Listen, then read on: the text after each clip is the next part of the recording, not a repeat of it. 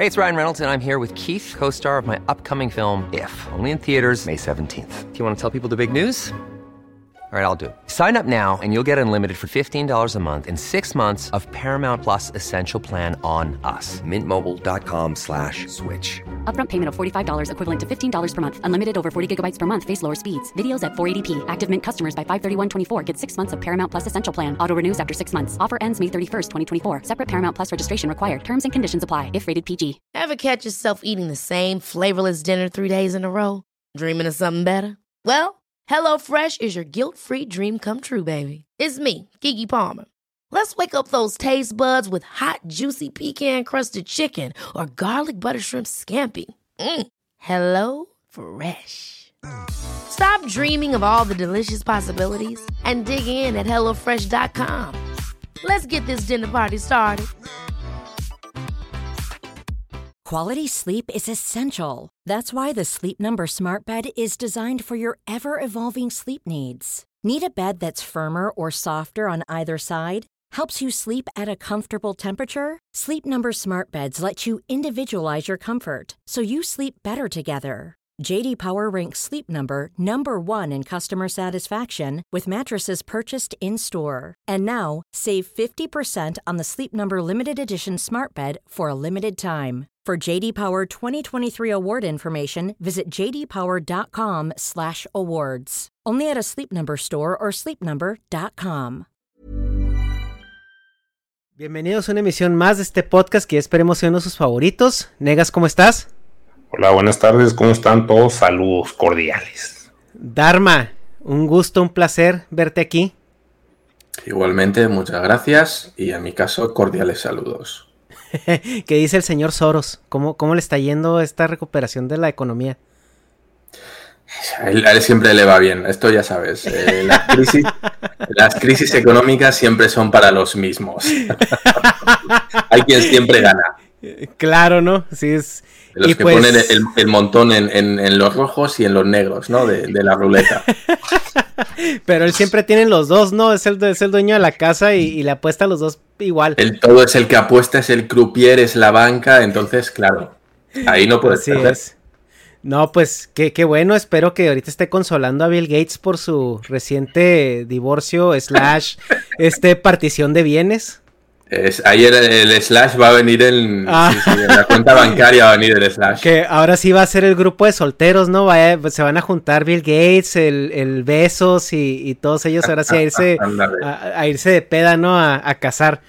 Pero bueno, antes de presentar a nuestros invitados, queremos recordarles que tenemos el canal de Twitch donde hacemos los directos, los debates, eh, hacemos podcast en vivo sorpresa. El- el- el- hace un par de semanas tuvimos uno ahí, lo ven en primicia, interactuamos con ustedes al final. Hemos tenido también stream nosotros.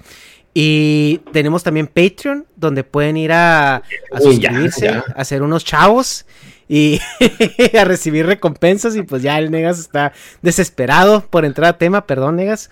Y pues bueno, los, invi- los invitados de hoy es, eh, ya habíamos tenido uno de ellos antes aquí, es eh, uno de los padrinos del canal, es parte del canon, Juan José Covarrubias, bienvenido, ¿cómo estás?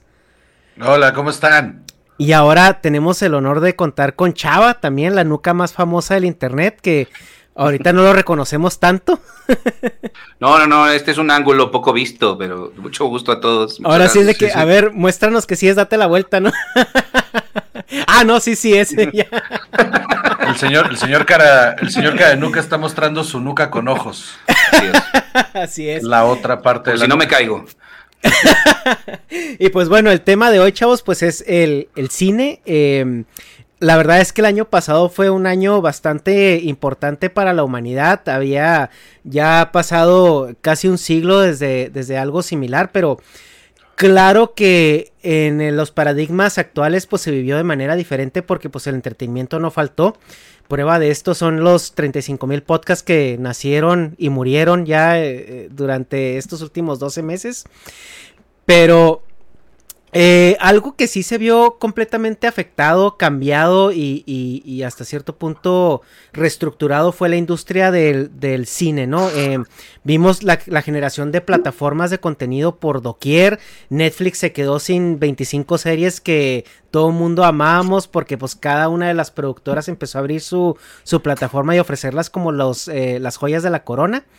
Y la idea ahorita es entender si la pandemia fue algo que causó o provocó esta reestructuración o si fue algo que solamente aceleró a lo que ya eh, veíamos inevitable. Y también la otra pregunta, ¿qué va a pasar con las salas de cine? ¿Qué va a pasar con esa situación cultural, no? Hasta cierto punto. Y pues a, a los invitados eh, les hacemos la pregunta, ¿qué hubo con el cine, no? Justo, justo ese tema es algo que platicamos un chingo, Chava y yo. Y debatimos. Sí, porque al principio de la pandemia Chava decía que los cines no se iban a morir y que, que la experiencia y que no sé qué chingados. Y yo, la neta, yo soy bien pesimista. Y, y yo, desde que yo le dije, se va, se va, se va, se va. Porque aparte ya era, ya se estaba muriendo. Ya era una industria que se estaba muriendo, eh, la de la exhibición en sala. Ya estaba muriendo ese, ese desmadre porque los precios seguían altísimos, la calidad no mejoraba y entonces la calidad de entretenimiento en casa al contrario, o sea, las pantallas, las mejores pantallas mucho más accesibles, sistemas de audio mucho más accesibles y la facilidad de que el contenido te llegue en 4K a la sala de tu casa, este, con, con el audio de primera y que tú te hagas tus propias palomitas y tú te, y te gastaste tres cuartas partes de lo que te hubieras gastado en Pero el es cine. que no es cierto eso, güey, perdón que Sí, te güey. lleve la contra, pero, o sea, tienes varo para comprarte tu 4K y esas mamadas, güey, pero pues un chavito, güey, que pues quiere ir al cine a trampar, o sea, era su motel. Sí, Entonces sí, todo sí. ese mercado de chavitos, pues todavía quieren ir al cine, güey. O sea, Pero- nosotros por tíos, pues ya no, porque como dices, ya nos alcanza una tele y tenemos un suelo y dices, ah, me costó nomás las palomitas, 10 pesos, pero ahí está la inversión de la tele, güey, pues una sala está. chida, güey, el sonido y todo eso, aunque esté jodido así en pinche Cinemex, pues ahí se la puedes meter a la morra. Que ya, Pero- ya no Cinemex. Pero, pero el pedo, el pedo justo de eso es que ese no es el mercado mayor, güey. Esos son, esa es la minoría. Y esa minoría va a seguir yendo a las salas. Y el, el pedo es el, el poder adquisitivo, la banda que sí paga, es banda que de, de entre los 28 a los 40 años, Mm. que esa es la gente que sí, sí, es la que iba al cine y ya no Claro. está yendo. Fíjate Claro, que y- se ha, se ha modernizado el asunto y ahora existe el Netflix and Chill, o sea que es básicamente lo mismo. Es decir, vemos, vemos que se ha modernizado, ¿no? A los nuevos tiempos el, el llevarte a, a la morrita y hacer lo que tú quieras en la intimidad. Bueno, es que es, bueno, sí, no sé. O sea, es que además digo que, las- o sea, no conozco todo el porcentaje de, de chavorrucos de los que estamos hablando, que, que tanto sean la, el- la totalidad del pastel, si un 20, 30% o cuánto, si son un pinche 40, pues sí le está dando en la madre horrible, pero pues también era el pretexto para salir los fines de semana, ¿no? O sea, Sí, con, bueno. los, con los hijos, de que, ah, pues vamos al pinche cine ya, para, o sea, para no estar encerrados a la verga, que mínimo ensucien otra cosa, que no sea mi pinche sala, güey. Entonces que se cansen en el cine y, pero te digo, no sé cuánto sea el porcentaje ese y de pubertos, pues era como que la salida, el pretexto de que, ay, vamos al cine. Y iban así las manaditas. Bueno, no sé, Pues sí, pero te digo, no sé cuánto sea. Pero ju- justo, justo hace unos meses hicimos un programa de eso en el, y, y sacamos como el dato del- de, cómo estaba el pedo del, de la ida al cine. Chava lo tiene más Eh. Es que justo, o sea, también hay que pensar que las exhibidoras de lo que más ganaban era de las dulcerías. Entonces, esos chavitos que van a fajar al cine no suelen ser los que se gastan 250 pesos de estupideces de, de- de las palomitas y el chocolate y los nuts, o sea, todas esas Ajá. cosas que sí, o sea, los tíos o una familia, pon tú que sí, a lo mejor sí invierte. Esos niños no, el boleto. Pero tam- también, o sea, tan sí ha sido esto un golpe tremendo que eh, o sea, Cinemex en febrero anunció que estaban cerrando 145 eh, complejos indefinidamente y tienen una deuda de 230 y tantos millones de dólares que, que están tratando de reestructurar, que después de esto yo lo que creo es que no van a recuperar jamás, porque la gente, primero sí, ya veo que tienen todo, o sea, como dijo Juan, que yo lo peleé todo el año, la verdad es que sí, pero como dijo Juan, eh, La gente está prefiriendo, pues, eh, ver las películas en casa. Hay algunas que sí valen más la pena en el cine. Los, las productoras también están ya Sí. promocionando películas así, como la de Fast and Furious 9 y la de Quiet Place 2. Las están promocionando como esta es una experiencia en el cine. Pero, pues sí, o sea, es ver la tele. Y yo creo que cuando regresemos a una vida más normal, la gente va a preferir actividades como al aire libre que irse a encerrar a una sala. Creo que vamos a estar paranoicos un rato. Sí, la neta sí, porque también el, el pedo es que abren las salas y te dicen, aquí en México por lo menos, ¿no? Porque Estados Unidos es otra cosa, y este, pero aquí en México dicen, vamos a reabrir las salas y con todas las, las medidas de seguridad y la chingada, y, y de repente, pues somos mexicanos, mano, o sea, Sí, Al chile- Entes desagradables. Somos, somos de la verga. O sea, yo, yo tengo mi teoría de que los mexicanos somos de la verga. Hasta que nos cachan. Y cuando nos cachan pedimos perdón. O sea, Simón. pero el resto del tiempo somos bien de la verga. Y entonces en ese ser de la verga tienes al güey que está trabajando en la dulcería, que, que cumple los requerimientos de sanidad mientras lo están viendo. Cuando no lo están Sí. viendo, mete las manos en las palomitas, le vale mal, se baja, se pone el cubrebocas abajo de la nariz. Entonces, ¿cómo, cómo estar seguro de que no vas a ir a, a- a infectarte de COVID al, al cine, nomás porque quieres ir a ver Godzilla? Pues no mames, pues mejor vela en tu casa, güey. Sí, Ese eso es el sí. pedo. Eso sí, es el- innegable. Eh, y ese es el pedo. El pedo es ese que han tratado de reabrir las salas un chingo de veces, pero pues la gente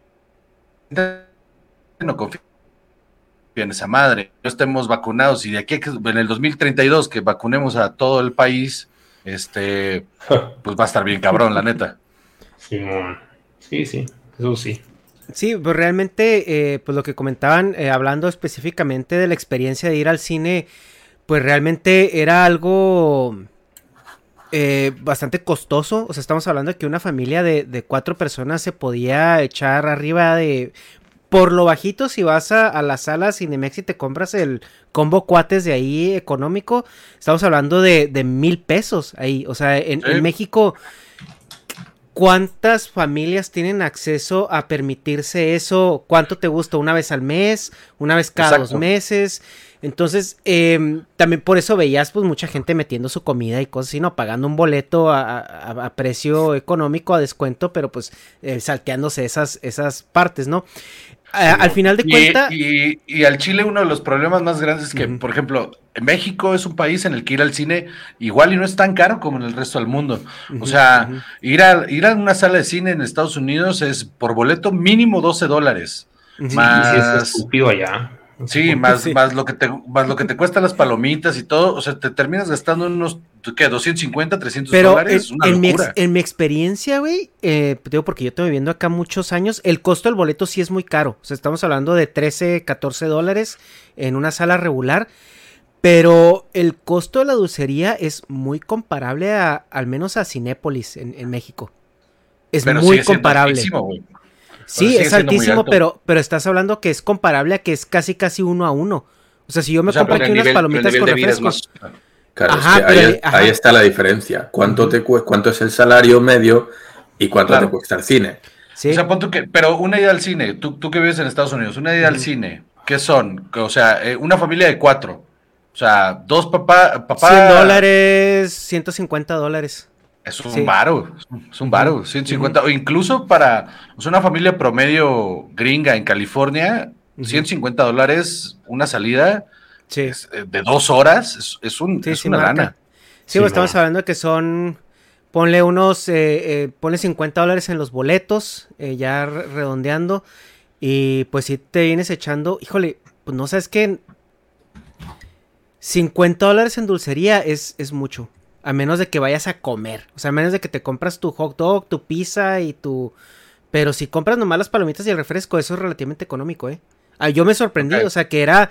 El, el, eh, eh, era muy, muy, muy relacionable a lo que era el costo en México. Pero la entrada sí es mucho más cara. Entonces, Entonces, no sé terminas si eso es- gastando que unos, unos, este, que unos 12 dólares también. Entre, en- unos, entre 15, sí, 12 y 15 dólares es lo que te cuesta un combo de palomitas grandes con, con un refresco grande. Ya es que esas madres aquí el refresco lo, lo regalan, así te... te, te lo dan Sí, para llevar en donde sea. Eh, pero bueno, eh, ese es el punto que, que quería estresar un poco aquí, que en México es muy caro, güey, ir al cine. Si lo comparas al, eh, sobre todo el costo de dulcería, que es como, como ustedes comentan, la- el, el- donde más viene el ingreso del, de la dulcería de- de- al cine. Y se entiende por el, por el, por el costo de los insumos, ¿no? Estás hablando de que hacer que los nachos te cuestan que 10 centavos en un cine, te los venden Sí. que en 150, 200 pesos ya. Más o menos, sí. El pedo es que también uno de los pedos grandes de esa madre es que, eh, como toda industria que se está muriendo, les vale verga.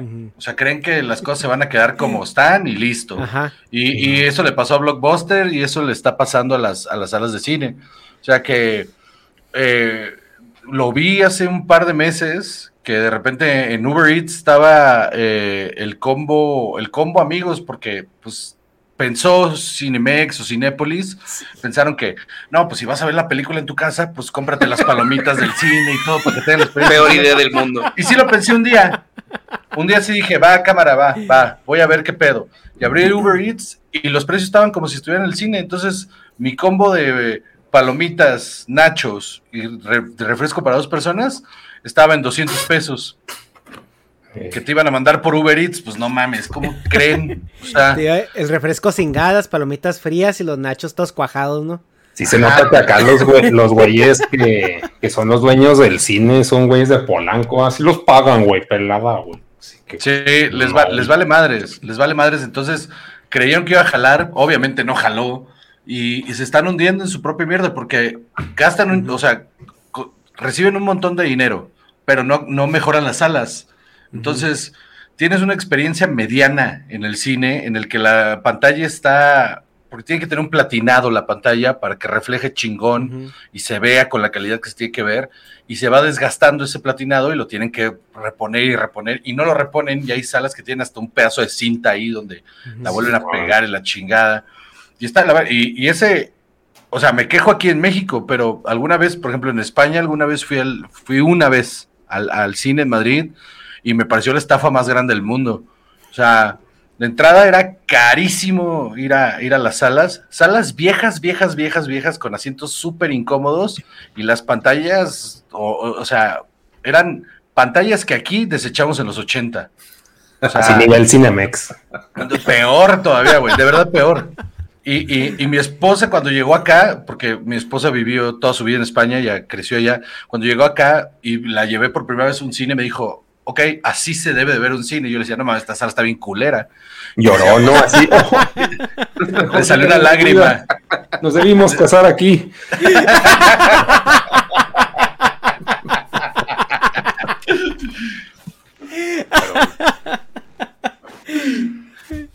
Y, y sí, güey, pues, eh, o sea, y allá es mucho más caro todavía. ¿Cuánto cuesta un boleto para entrar a una sala en Madrid? A ver, pues en Madrid no tengo ni idea, pero yo ¿Dónde creo- vives tú, Carlos? En, en el País Vasco, en el norte, pero yo, yo creo que debe andar muy, muy parecido aquí por el nivel de vida que hay, que es bastante parecido. Pues unos 9 euros, que al cambio en pesos, ¿cuántos son? Eh, Son como, 200 y cacho. Como y tantos 200 pesos, Como 210. como 200 pesos más o menos, sí. Sí, 200 y cacho, más o menos. Es un, es Más un o dineral. Pero lo que tú decías, por ejemplo, Ernesto, pues irte al cine con tu pareja y dos críos son 36 euros.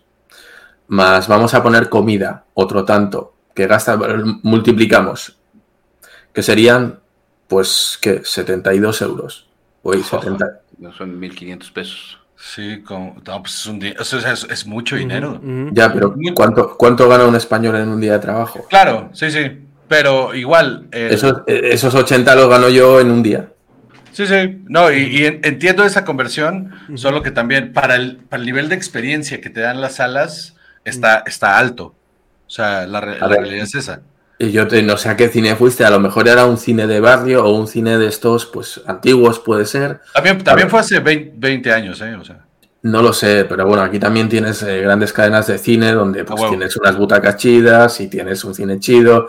Entonces, sí, evidentemente aquí también tenemos estos pequeños cines de barrio donde son unas habitaciones muy pequeñitas que no alcanzan ni para, no sé, 70 personas, que efectivamente pues tienen el típico cine independiente o este tipo de, bueno, pues no sacan lana de, de los blockbusters, entonces, pues sí. Claro. No, yo fui a una sala que era como un teatro enorme, enorme, enorme. Ah, pues Pero fue hace, o sea, te digo, fue hace casi 20 años, ¿no? Las cosas han cambiado, evidentemente. Este, pero en pero, esa pues, experiencia. supongo que mala, mala suerte, supongo, sí. Sí, en esa experiencia sí fue, fue raro, porque aparte sí me gasté, o sea, lo que, Sí. lo que en ese momento dije, no mames, esto era una peda. O sea. Era una peda fea, aparte. O sea, era una peda de ir de, de bar en bar, de cañita en cañita, hasta terminar vomitando ahí en la puerta de Alcalá. Bueno, a ver, ¿qué película ¿No? era? Pues seguro que recuerdas la película. Sí, fui a ver Shrek. Qué gran inversión, qué bárbaro. Y fui solo, Por aparte. eso te dolió, no Fui solo, fui solo. Fuiste solo a ver la película de, de, de Shrek en español.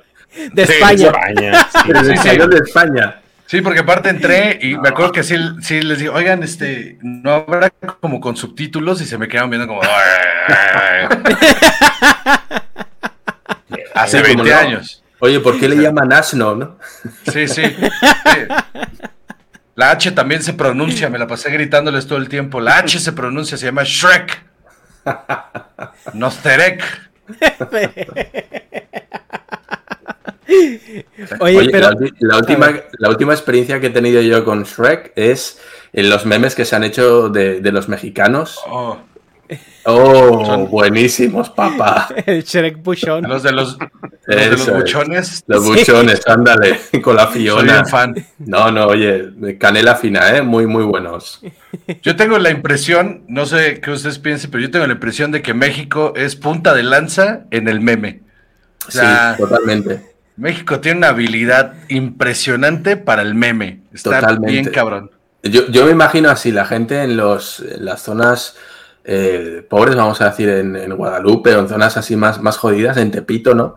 Una, una balacera en la calle y dentro del vato diciendo, ay, jaja, voy a hacer un meme del bromas, ¿no? Ay, pinches españoles pendejos, ¿no? Están bien idiotas y que el bromas y tal. Y, y fueron a un tiroteo. Pero el meme, bien- el meme que no falte. Yo soy bien fan de esos memes de cómo son los nombres de las películas o de las cosas en Sí. España, aunque realmente no son así. Y se los pongo a mi esposa nada más para que se encabrone. O sea, que no hablamos así todo el tiempo y, y es, es muy chistoso. Oye, pero bueno, re- retomando un poco el, el- el tema de- del cine, porque muchos puristas, eh, eh, de, de cineastas, cinéfilos y todo eso, defienden mucho al cine de que, bueno, las películas son grabadas con cierta técnica, ciertos estándares para que tú realmente las disfrutes como debe de ser en, en la pantalla, eh, como está configurada en el cine. Eso yo lo puedo entender, obviamente, eh, eh, hace 15 años, no, hace 10 años, cuando realmente había una discrepancia entre la tecnología que tenías tú disponible para, para tener en tu casa, para poder comprar, y una sala de cine, ¿no? Pero ahorita, ¿qué tan cierto es eso? Mira, ahí va Chava.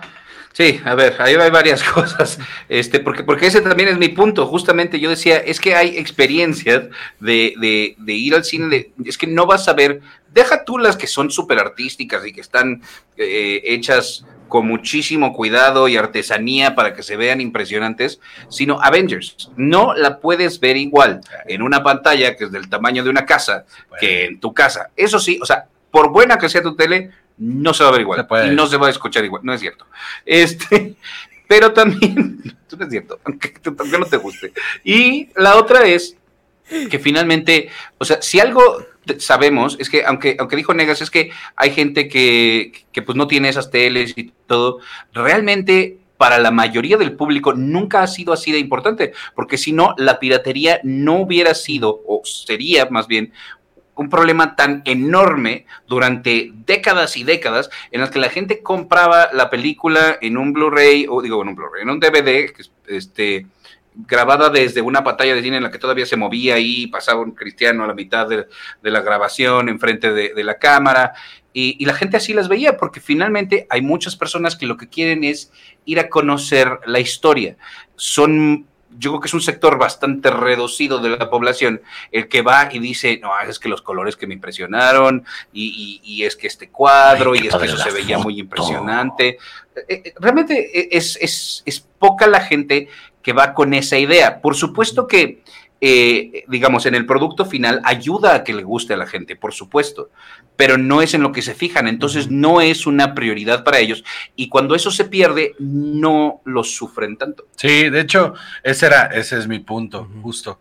Que la raza ve eh, el- las películas aquí.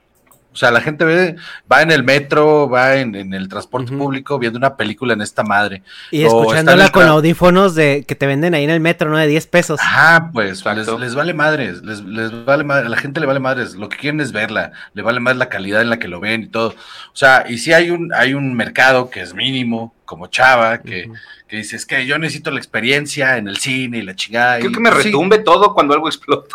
Sí, sí, le, le gusta que se le frunza ahí mientras ahí yo soy Iron Man y así, y llorar al lado de un desconocido, ¿no? Sí, lo suyo. Abrazarnos. Lo, lo de él, es lo de él.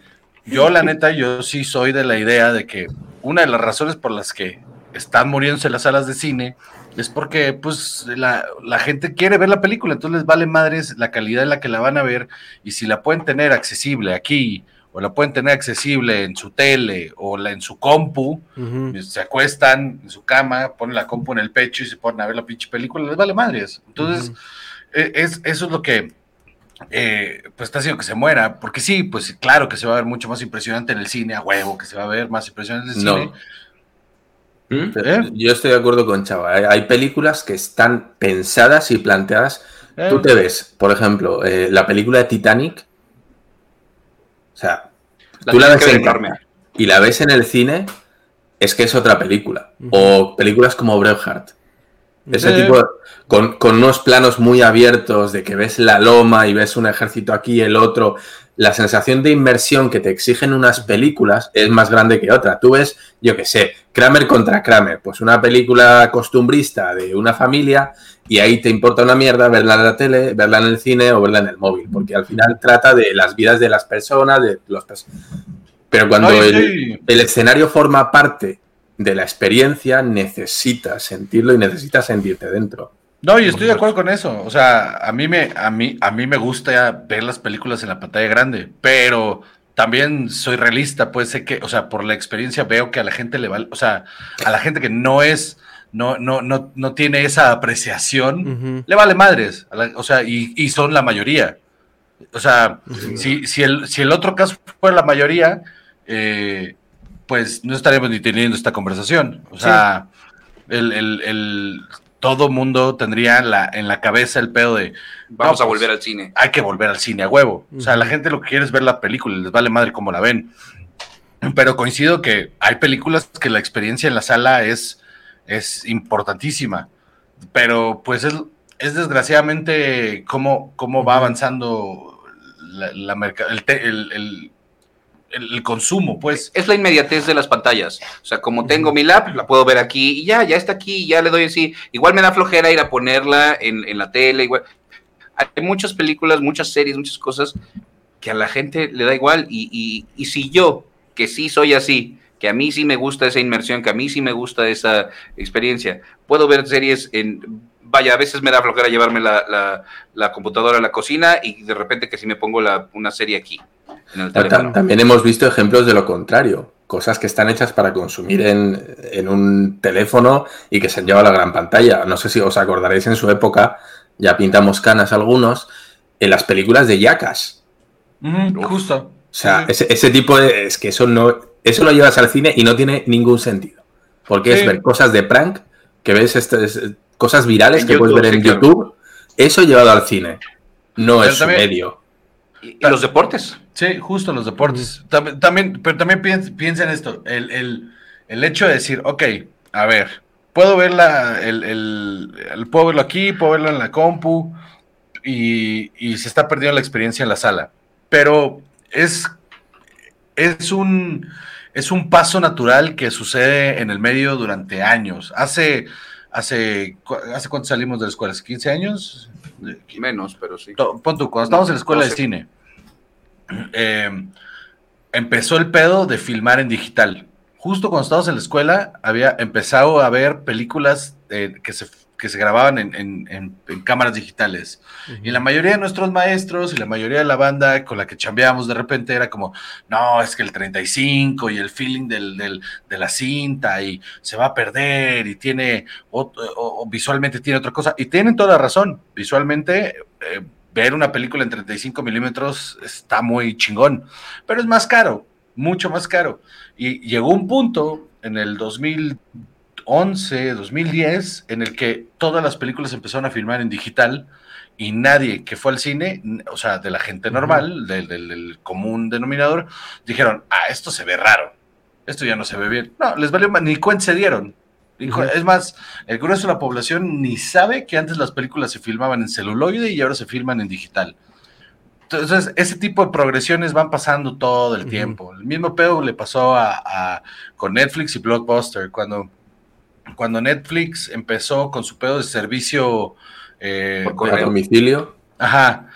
Que le trataron de vender la idea a Blockbuster. Blockbuster les dijo, eso nunca va a funcionar, ustedes no, no tienen nada, bla, bla, bla, bla. 15 años después, eh, Blockbuster ya no existe y Netflix es la productora y la cadena más grande del mundo. Entonces, son cosas que van pasando. Lo mismo con la música, que de repente, no, no, a la gente le gusta comprar su CD físico. O, o, o a mí me gusta tener un servidor con toda la música del mundo en la palma de mi mano.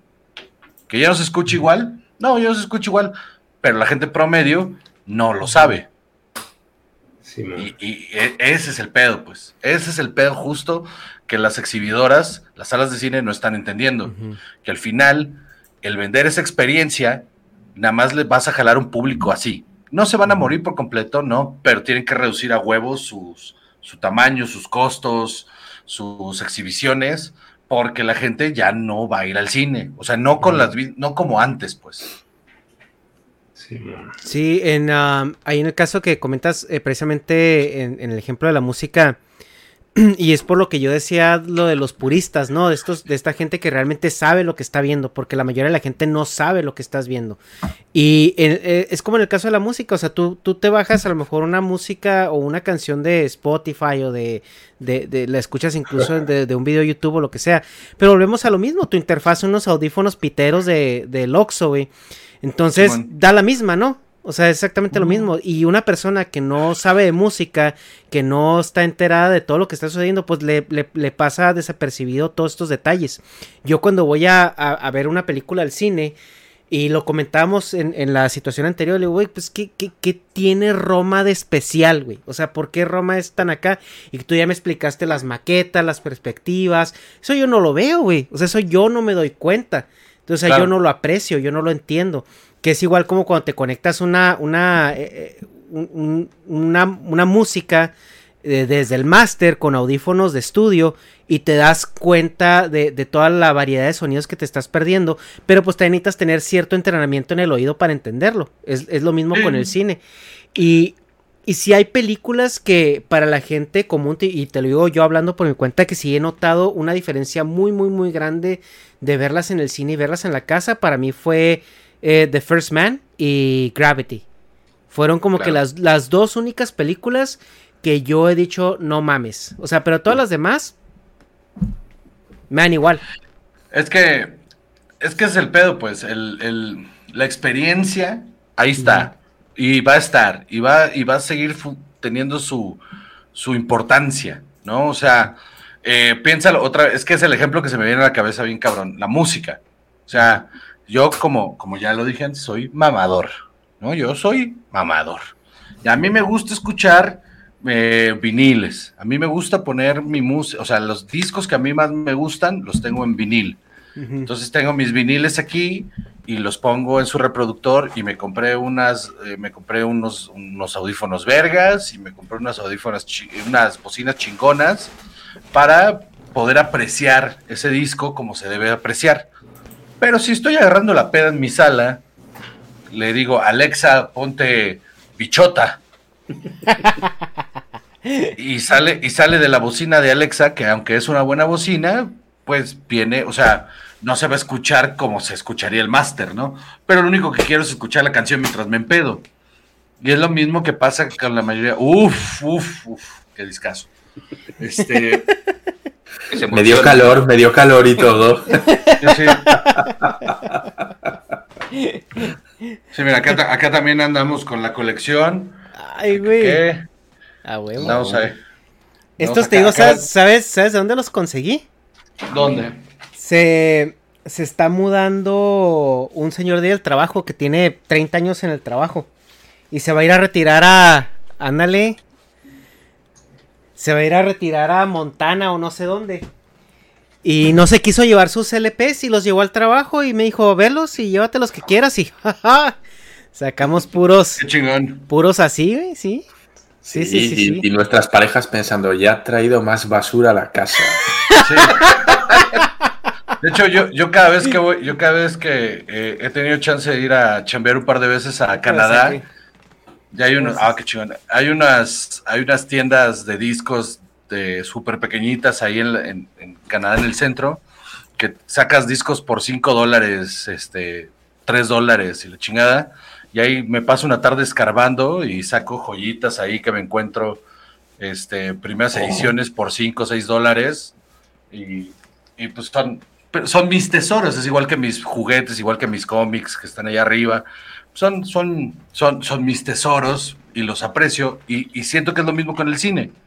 O sea, uy, qué discaso.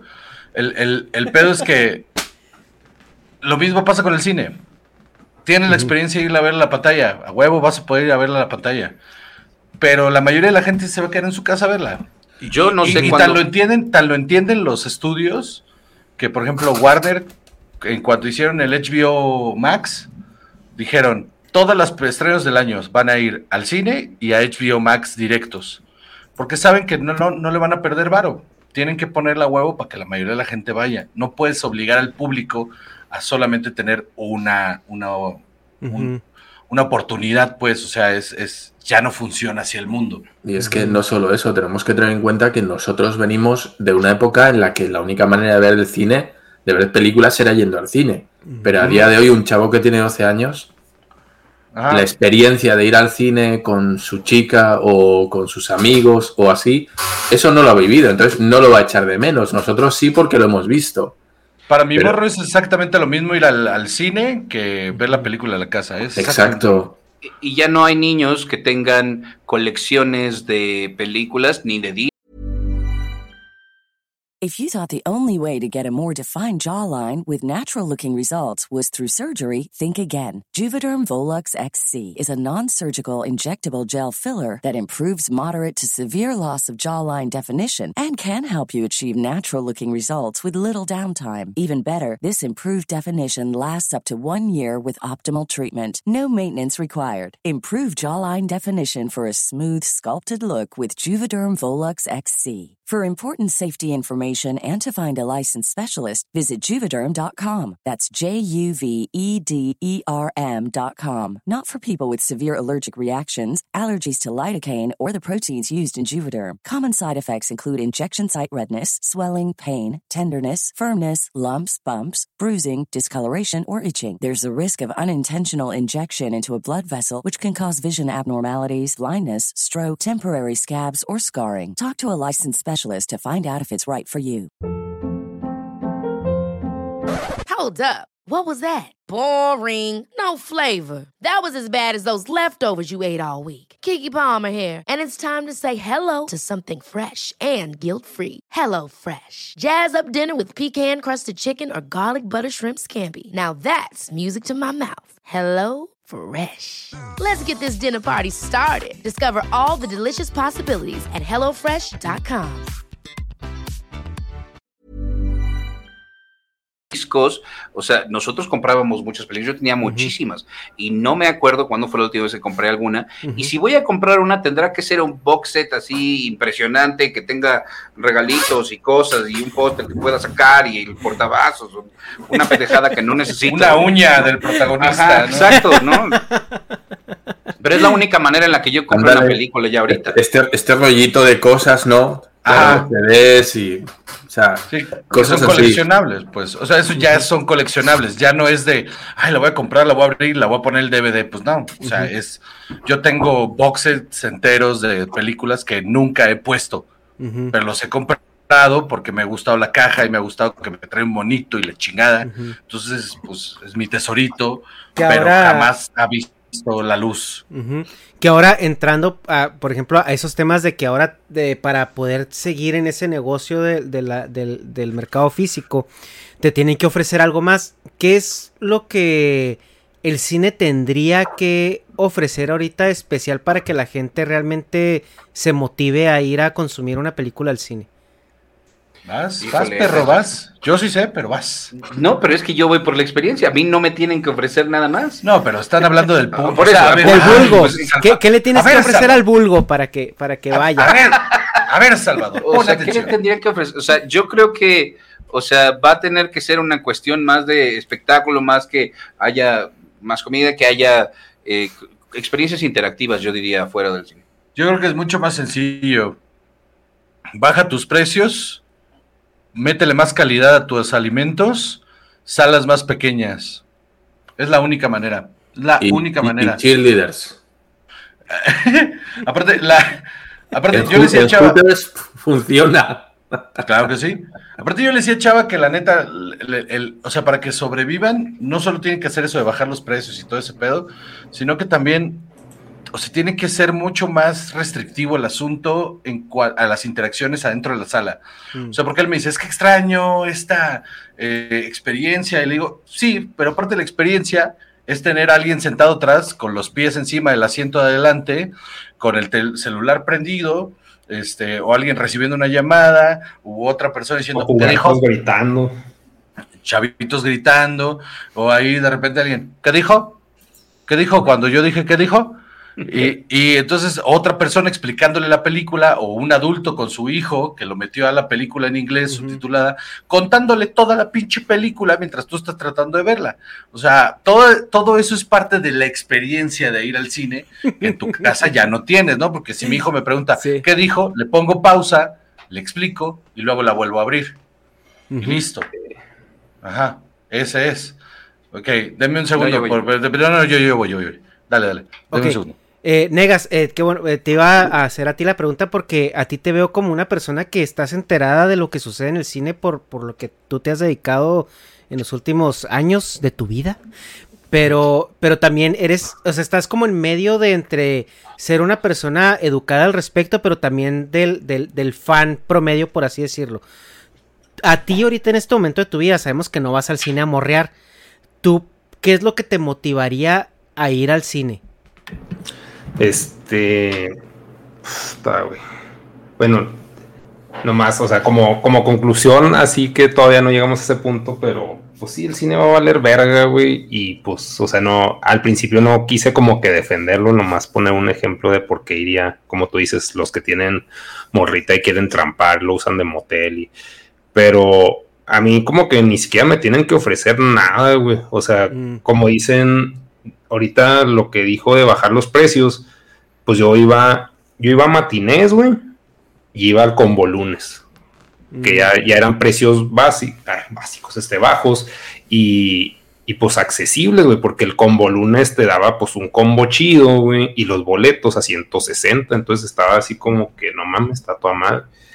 Y, y se me hacía bien, güey, o sea, para mi clase M10, Ujú. pero si ir un viernes a Premier, pues me cagaba, güey, por la pinche gente. O sea, entonces yo no, o sea, pero también tiene mucho que ver que, pues, parte de las, las relaciones que he tenido a largo plazo, o sea, pues tienes que salir a huevo con la morra, o sea, tienes que sacarla a pasear, ¿no? O sea, como perro, güey. Y uno también, güey, porque pues uno se la pasaría jugando en el pinche Xbox o lo que sea, güey. Pero pues hay que. Y era como que un tiempo de que cumplí, me entretuve, estuvo barato. Entonces, lo pero pues, ya- perdón, de que eso vuelva se me hace muy cabrón porque ahorita pues es mantenerse así flotando, güey, con inversión o no sé, o sea, pues pagando rentotas y es que no se las perdonan. Mm. Pero lo que quede del cine, pues yo creo que lo voy a seguir consumiendo cuando pueda salir, porque si ahorita voy, aunque voy con miedo, pero Mm. pues voy. No sé. Estás muteado, yo creo. Ahí, Juan José. Yo, No, no, no se le ve muteado, ¿no? ¿No? Ahora, no. Ahora sí hola, estás- hola. Ahí ya, está, ya, ya. escuchamos. Ajá. Ah, y no, y no disfruto la película igual, pues ahorita justo en la situación en la que estamos aquí en México, es que, pues, vas con miedo y cuál es la, ¿para qué vas? Pues, o sea, eh, ¿cuál es el punto de estar yendo con miedo a un lugar?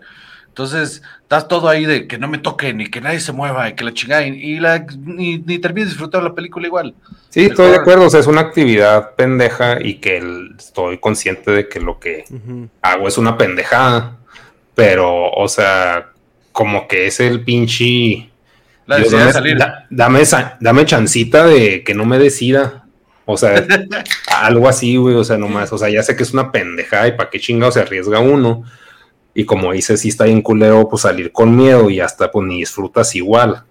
Pero de todos modos, o sea, si es la pinche necesidad de salir y, y, pues como que apegarte mucho al estilo de vida que tenías antes y algo que considerabas disfrutable y como que quieres revivir, o sea, recordar es volver a vivir y pues, o sea, simplemente ya no es lo mismo, o sea, si está triste acá, melancólico lo que estoy diciendo, la chingada. Así como en el de, ¿cómo se llama? La de el sonido del metal, que quieres volver a tu vida pasada y pues simplemente ya no existe, güey.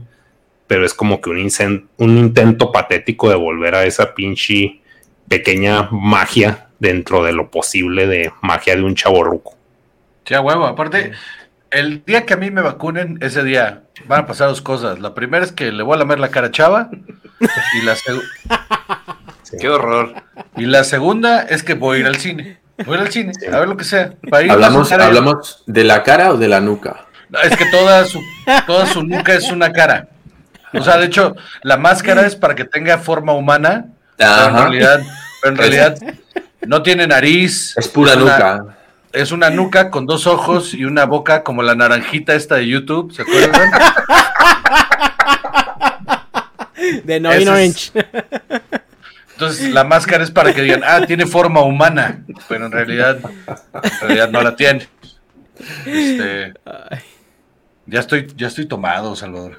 Bueno, está bien, está bien, está bien. Yo, yo creo que el cine para, para seguir funcionando tiene que hacer una cosa y es convencer a la gente de que le está ofreciendo algo que no va a obtener de otra manera. sí, es la única manera. Y yo, por ejemplo, yo pensé también en estas cosas que uno está en la cama a las 3 de la madrugada diciendo debería estar dormido y el, el cerebro te dice eh, por aquí. Y dije yo, ¿y cómo se podría hacer? Coño, ofrécele lo que te ofrecen estos festivales de cine de terror, un festival de cine fantástico, ese tipo de cosas. Es decir, una charla de gente que sabe lo que van a ver es esto, una maratón de varias películas, ese tipo de cosas, eso no lo tienes en el salón de tu casa, que sí, que lo puedes hablar con tus amigos, pero no es lo mismo el ir a... A ver, también es verdad, tendrías que pasarte un buen rato y no solo la película.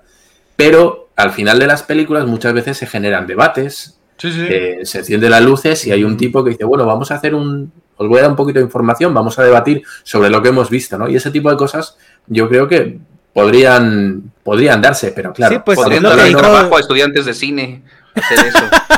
Pues lo que dijo Chava, ¿no? La experiencia interactiva. Y ahora, si te vas a durar, no sé, cuatro horas y vas a pagar esos 1500 pesos, pero son cuatro horas y vas a ver un show, interacciones, tus niños van a convivir con las botargas y, y vas a tener a lo mejor eso, pues igual y ya los vale más. O sea, por ejemplo, hay una, hay una sala eh, que a mí me gusta un chingo, que cuando mi morro estaba mucho más morro, era una sala para niños, una sala hecha que tenía juegos y tenía las luces más o menos dimeadas y, y, y- y era una sala en la que los niños podían jugar mientras veían la película. Y esa madre pues la pago porque está chingón que tienen la pantalla ahí grandota mientras están jugando ahí con, con resbaladillas y la chingada eh, y eso los mantiene entretenidos, y, Ujú. y- y- pero es la experiencia que estás pagando y está bueno, es, es una buena experiencia cuando, cuando tienes un niño, pero un adulto creo que es mucho más difícil atraerlo con otras cosas, o sea, por ejemplo, esa idea me gusta, pero vuelve a caer otra vez, creo yo, en este rollo de le estás hablando a un público bastante específico, porque la mayoría de la gente le súper vale verga quién Sí. hizo la película o cómo se hizo. Entonces, ¿por qué me voy a, o sea, yo público promedio, ¿por qué chingado después de ver la película me voy a quedar ahí una hora a escuchar un baboso hablarme de quién sabe qué chingados? Eh, o sea, son experiencias que, eh, por eso los festivales de cine también jalan a, a- a un público. Pe- Pero esos babosos que, que están hablando de quién sabe qué chingados somos nosotros. O sea, para eso estás diciendo. Pero por eso- Van a llegar a su casa a oír el podcast mejor. Ajá, no, y dice, ajá, pues es que sí, pues es que sí, pues es que sí, mano. O sea, aparte, es más, mira, parte de la experiencia que, que nosotros no fomentamos y que sucede en nuestro podcast es que la gente mientras está escuchando el podcast se pone a tomar. Se ponen a tomar mientras lo escuchan para estar tomando con nosotros. Entonces, No, no, no lo fomentan, pero a ver, a ver, a ver, Juan, ¿qué estás tomando? eh, Síganos en todas las redes sociales. Me gustó. ¿sí? ¿Te Me gustó? gustó. Ya, Chava, qué bueno. ya, ya, ya Muchas gracias. mano. Reivindicación. Qué Wow. bueno. Pero esa es una, a los demás que no entendieron, este es una broma que le hago a Chava todos los capítulos. Porque hay una escaleta y hay un orden y Chava nunca lo sigue. Entonces, siempre se equivoca y primero, primero va a las redes sociales y luego va que estamos tomando. Y como no sigue la escaleta, este, siempre le hago eso. Entonces, gra- gracias. Ya sé por qué te gusta tanto hacerlo, man. Se ve muy bonito desde este lado. Está bien padre. Entonces la, la gente, la gente se pone, o sea, ¿qué, están, ¿qué estamos tomando hoy? No, pues carta blanca. Entonces hay raza que para el podcast, se va al Oxxo, se compra sus six de carta blanca y se pone a chupar ahí con nosotros. No, y antes de la pandemia tenían también algo más rebuscado porque buscaban pisto y daban una historia detrás de él y, y lo analizaban hasta cierto punto, ¿no? Ajá. Y ahorita si no lo venden en el Oxxo difícilmente lo voy a ir a buscar. Sí, o me lo manden por correo, no hay manera, ¿no? Pero Sí. sí, pues justo era, es, es como esa interacción, entonces de repente, para nosotros el atractivo en ese sentido era, pues vamos a hablar de este alcohol, vamos a probarlo y durante el programa nos vamos a emborrachar con él y, y había veces que ciertas marcas de repente nos dijeron, oye, pues pruébate el mío, ¿no? Vámonos. Este, pero es una interacción extra que le estamos entregando. En el cine, eh, seguro, o sea, la mejor interacción que le puedes dar al público es calidad. O sea, calidad en cuanto a la experiencia. Mejora tus asientos, dales mejor comida, más barata. O sea, nada te cuesta bajar tus costos, tus, tus precios de, de producto y dar un producto verga. O sea, Eh. y entonces, eh, no, y entonces así es como la gente va a regresar. O sea, no, si tú me dices que voy a ir al cine, vamos a ir cuatro y me voy a gastar 500 pesos y aparte voy a comer chingón y la película se va a ver bien, pues ya, me tienes. Ok. La pregunta que te iba a hacer es también qué tanto están los cines amarrados de los huevos a los costos de renta, o sea, los costos operativos que tienen al, al pues tener locales de ese tamaño, ¿no? Por, a eso me refiero también con que las, las salas tienen que empezar a ser más pequeñas. Mm. O sea, tienes que encontrar eh, la, la habilidad de no. Si ya le ganabas teniendo salas de 150 personas eh, o 12 salas, sigue teniendo las mismas 12 salas o, o haz más salas, pero hazlas más pequeñitas, hazlas más pequeñitas y tu costo de renta va a ser mucho menor porque te vas a ir a un local más pequeño. Entonces, eh, vas a seguir ganando exactamente el mismo varo o incluso más. Y, y, y- y la teoría de, de esto de, de bar, por ejemplo, de si tú, si tú bajas los precios de tu cerveza, la gente va a consumir más cerveza. Mm. Entonces, vas a ganar más dinero por volumen. Creo que es lo mismo que debería hacer el cine, ganar por volumen, en lugar de estar pensando en ganar por precios altos. Mm. Yo creo que, o sea, estamos tratando de revivir algo que ya está muerto, ¿no? güey? Eso sí es cierto, eso O sí sea, es cierto. estamos, o sea, pues opinando sobre algo que, pues ya, o sea, hasta que aguanten pagando rentas que no están siendo usadas, va a durar esa madre. Sí, porque pues, aparte justo, justo ese pedo es, es, es, es la otra. Tienen que reducir costos, reducir salas, porque como ya se está muriendo, para sobrevivir necesitas hacer las cosas menores. O sea, no, no, no. Es como los eh, la industria, otra vez la industria de la música. Estos pinches conciertos eh, multimasivos y la chingada son para tres, cuatro artistas. El resto tiene que tocar en festivales. Entonces, Simón. ¿qué haces? Aglomeras la misma cantidad de gente en un solo festival. Sigues produciendo, sigues haciendo dinero y es una noche de una experiencia para la gente en la que no tienen que estar pagando cinco o cuatro boletos para ver a cinco o seis artistas diferentes. Pues es lo mismo en el cine. O sea, en el cine antes lo que funcionaba eran que eran salas muy, salas, eran, eran salas, una o dos salas Muy grandes. muy grandes de permanencia voluntaria. Las que tú pagabas un boleto y te podías quedar viendo todas las veces que tú quisieras la misma película ahí. Simón, sí, pero pues es que ahí también involucra un chingo, o sea, si vas a poner a hacer salas más chiquitas, pues imagínate una, rentar una bulldozer y un pinche arquitecto, o sea, es desmadrar tu casa, güey, para hacer una casa con más cuartos, entonces pues va a quedar de la verga, o sea, te va a costar un chingo, y luego, o sea, ni es tu terreno probablemente, güey, estás haciendo pues unas pinches estructuras, o sea, no, güey, como que no es viable, o No, sea, no. hacer salas más chicas, o sea, por eso digo, no, pues o sea, aunque se bajen los calzones y, o sea, sigan las mismas pinches salotas, de todos modos no las pueden atascar de gente por el COVID. Y pues, o sea, lo único, o sea, con lo que ya tienen hecho es bajar precios. Y si Sí, no sí. tienen varo, pues no tiene sentido que bajen precios, a menos de que pues, estén muriéndose de hambre, que por favor vengan. Puede pasar. Yo, no, ¿qué es lo que está pasando? Es lo que está pasando. O sea, tú ahorita ves todos los trailers de las películas y son de, por favor, vengan, por favor, vengan a verlo al cine. De verdad sí está padre. Sí, sí. No, y luego, la- Ve- la- ver a Vin Diesel rogando, ¿no? No, la, así, la no. película que viene es Black Widow. O sea, güey, ya se acabó, güey. Ya se acabó Marvel, güey. Ya mataron a Thanos. Black Widow contra quién va a pelear? Los chotas de Brasil. O sea, así como que pinche Juan Pérez, así pegándole de que, güey, para empezar, o sea, no. Pinches enemigos sacados así del ano. Es un personaje sin poderes, güey. Que nomás sabe tirar putazos. Es como la película del Flechas, güey. Así que, güey, no, esto no tiene sentido, güey. ¿Contra quién va a pelear el Flechas, güey?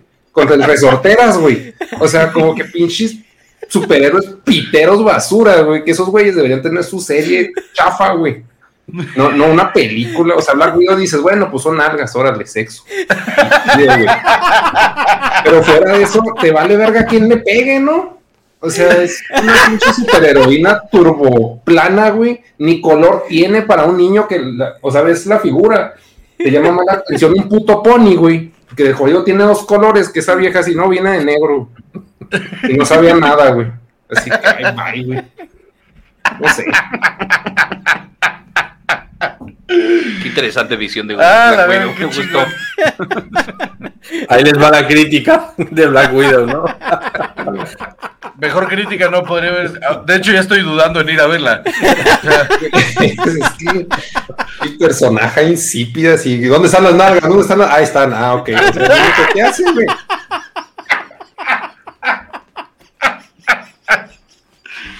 Ah, la verga. Qué Ah, no mames. Oye, eh, cambiando, cambiando un poquito de tema. Sí. Este. ¿De, de las Eh, nalgas o del cine, güey? No, las nalgas.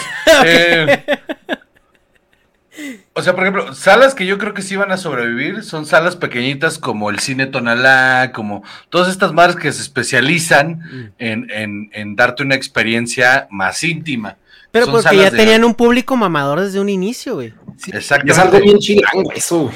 O sea, ya Sí. estoy diciendo cine Tonalás y cine López. O sea, pues, No, no, pues es, es, un- es una, es una madre que, pero es que hay varios, güey. Hay uno en Tijuana, hay uno en Querétaro, hay uno en Colombia. O sea que son, son una madre que es un restaurante, o sea, literal un restaurante con una terraza y tiene una sala pequeñita de cine en la que pues tú compras tu boletito y te metes a ver la pinche película. Y la, a lo que le están tirando ahorita es que justo están comprando los estrenos eh, comerciales y los están poniendo ahí. Los autocinemas con sus ciclos. Los autocinemas Eh, están oye, te iba, funcionando bien sí, te iba- cabrón. te iba- te iba a preguntar exactamente eso, el, el autocinema, porque pues era un concepto ya pues muy vintage hasta, era, era ya como ir al circo, güey. O sea, era una experiencia de, de vamos a ir a sentirnos que vivimos en los 50 y, y Salía la fregada. chilindrina, ¿eh? Sí, exacto. Pero ahorita, o sea, a, a mí el autocinema me hace menos sentido. Bueno, primero porque nu- nunca he ido. Bueno, sí he ido a uno en, en San José, California. Fui a uno una vez. Experiencia mamadora, güey. Vimos una película de los 70 no me acuerdo de, de- de- de cuál ni cuál era. Eh, Pero Está bien buena. obviamente el, el- sí, exacto, estaba bien buena, pero la morra con la que iba, no te creas. Este, el, eh, el, el punto es de que, o sea, eh, el sonido, o sea, pues obviamente no lo, no lo, no lo eh, vives de la misma manera, así que pues olvídate de ir a ver películas que tienen pues estos efectos de sonido que complementan muy, muy bien la, la trama. O sea, vas a ir a ver chick flicks, vas a ir a ver comedias, vas a ir a ver, eh, no sé, películas artísticas, lo que tú quieras. Pero ¿qué pedo con el autocinema? güey? O sea, ¿sí tiene futuro? O sea, ¿o es algún pedo por más COVID que otra cosa?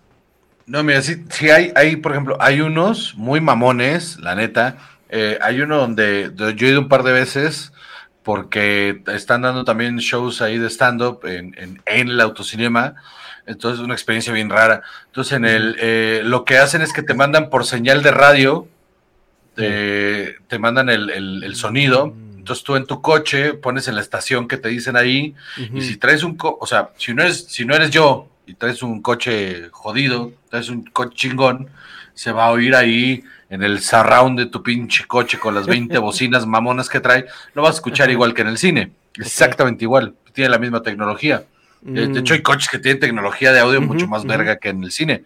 Entonces, si traes tu coche chingón con el audio, no tienes pedo con eso. Lo que no me gusta es ver la pantalla a través del pinche vidrio del, del, del coche, porque no, no, no es la misma experiencia. Y donde neta. vayan más de dos personas, el de atrás no va a ver Ah, nada. ya, sí, sí. Los de atrás no ven ni madres, entonces ya valió madres.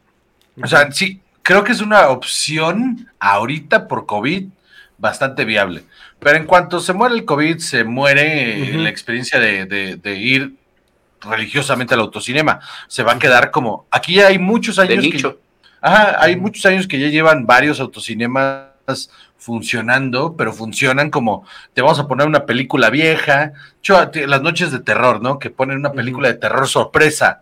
Entonces tú pagas por ir a la medianoche, vas a medianoche, te ponen una película de terror sorpresa y hay monos ahí que les pagaron para que anden entre los coches asustando a la banda. Y, y- Estudiantes de cine. Y es una experiencia. Órale, ya valió verga, culeros. Así, ¿no?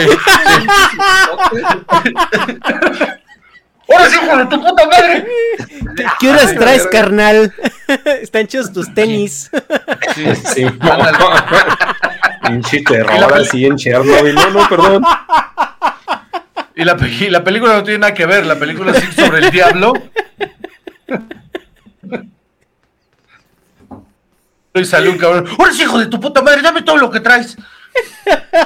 Te, te asusta, te asusta. Sí, güey, Y güey. sales, sales de la sala y le dices, le dices a los de la entrada, oye, estuvo bien chingón la experiencia esto con, con gente que me asustaba. No, nosotros ¿Cuál? no contratamos a nadie.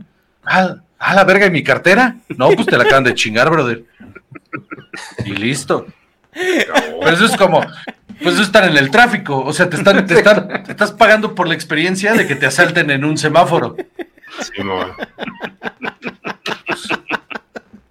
Es como muy blanco, ¿no? Es como Ya muy white sican ahí. Sí. Bastante, bastante blanco ahí. Pagar por la experiencia que la gente normal tiene. Vas Sí. va a, a pagar por ir, a pagar por subirte al metro, ¿no? Por eso me cagan los panic rooms y estas madres así como los, los, lo- de- donde pagas por meterte a un cuarto a descifrar ahí cosas para escaparte y es como de, pues, o sea, me estás, estoy pagando, neta, estoy pagando por la experiencia de un refugiado. O sea, no, hoy soy un güey de Haití tratando de escapar de, de, de mi, de, de- de mi cautiverio aquí en Tijuana. Este, so- este soy yo, ¿no? Ahorita yo, yo, Juan José, el hombre blanco que está yendo a la Roma a sentir terror a cambio de dinero, ¿no? O sea, es, es, es, eso es muy blanco, Sí. la verdad. Sí, sí. Oye, y este, eh, bueno, es, es- esta situación en la que se encuentra el cine ahorita, eh, ¿fue algo provocado por, por la pandemia o fue algo que se exacerbó y se aceleró por la pandemia? Se aceleró por la pandemia. Sí. Ya- era, era inevitable. Estaba pasando. De- De hecho, vimos una estadística eh, en la cual la tendencia a las salas de cine iba bajando cada año como por el 15%, Sí, ¿no? o sea, poco, pero sí. O sea, sí llevaba ya como unos 10 años en los que cada año bajaba el 10%, 15% la gente que va a las salas de cine. Entonces, las, las mismas eh, exhibidoras, está, por eso estaban subiendo sus precios en, en- en- en los boletos, y, y las, los estudios lo que estaban haciendo era en tratar de cortar esos deals que hacen de, de que te doy la película exhibidora y en seis meses nadie más la puede reproducir, lo estaban mandando a la verga para justamente decir, no, güey, en tres meses se va a Netflix, porque necesitamos recuperar varo.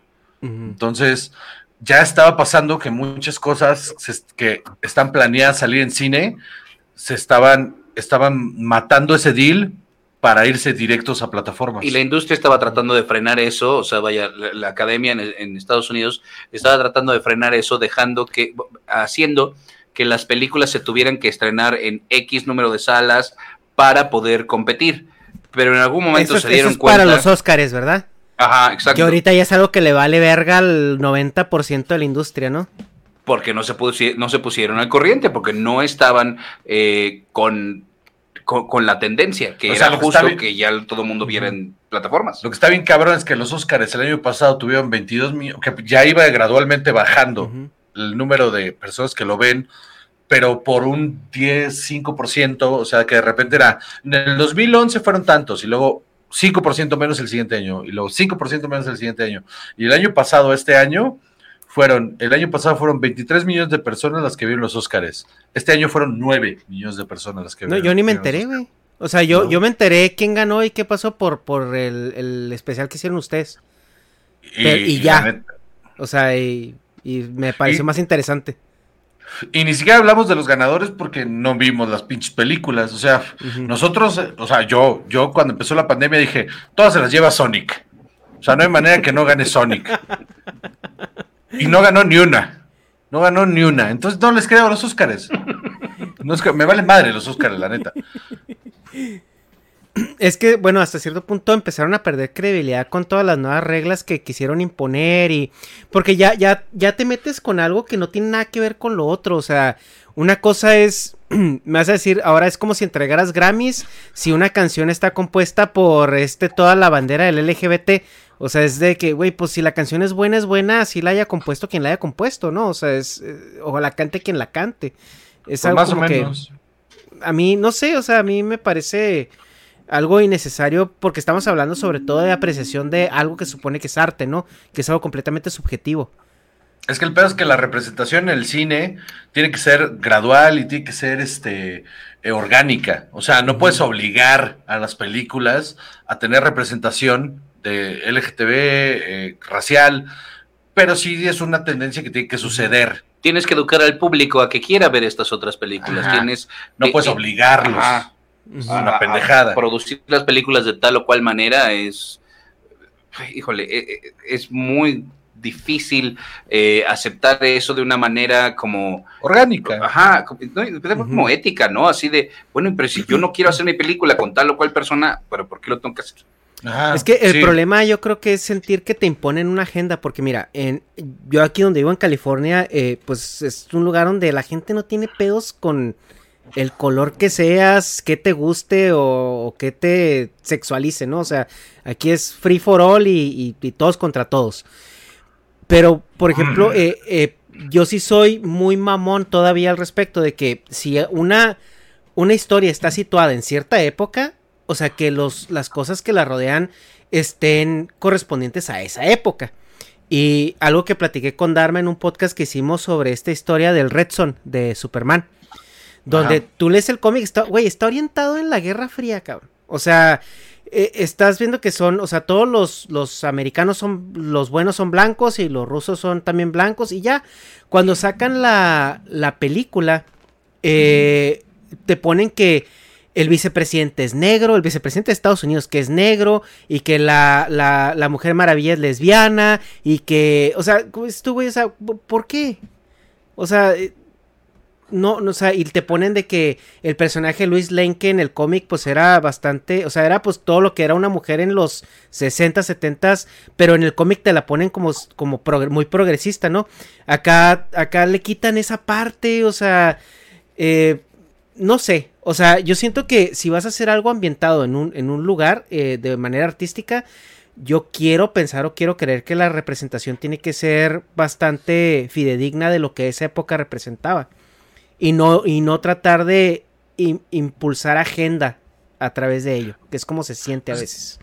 No pues sé es qué ustedes es qué son- piensen. Yo creo que son dos cosas. La primera es que si el, si el producto funciona en un universo alterno, o sea, no es la vida real, realmente me vale madres eh, eh, que sea fidedigno a la, a la época. O sea, por ejemplo, justo ese ejemplo de, de que una película basada en un cómic, pues el Sí, cómic, sí. o sea, puede ser cualquier cosa, realmente. no, no, no me, no me brinca siempre y cuando sea orgánico. y tienes otros productos que están hechos eh, ya imaginados así, como Hamilton, en el cual pues estás hablando de un periodo eh, histórico. güey. Qué asco, güey. Puto asco, güey.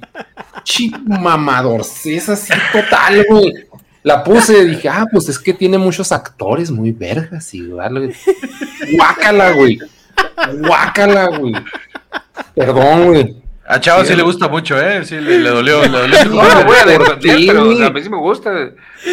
¿Por qué te gusta, Chava? No, pero que así está Hamilton. pensada. Hamilton. Hamilton.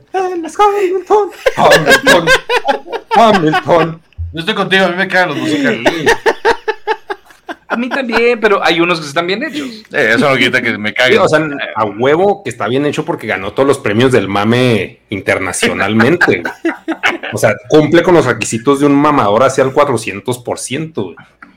Pero como producto de consumo así, normi genérico, güey. Pésimo, güey. Pésimo. Pero yo, yo soy un ignorante, güey. Yo soy el que compra piratas, güey, y esas cosas y que ve Shrek doblado por el güey que la vende. O sea,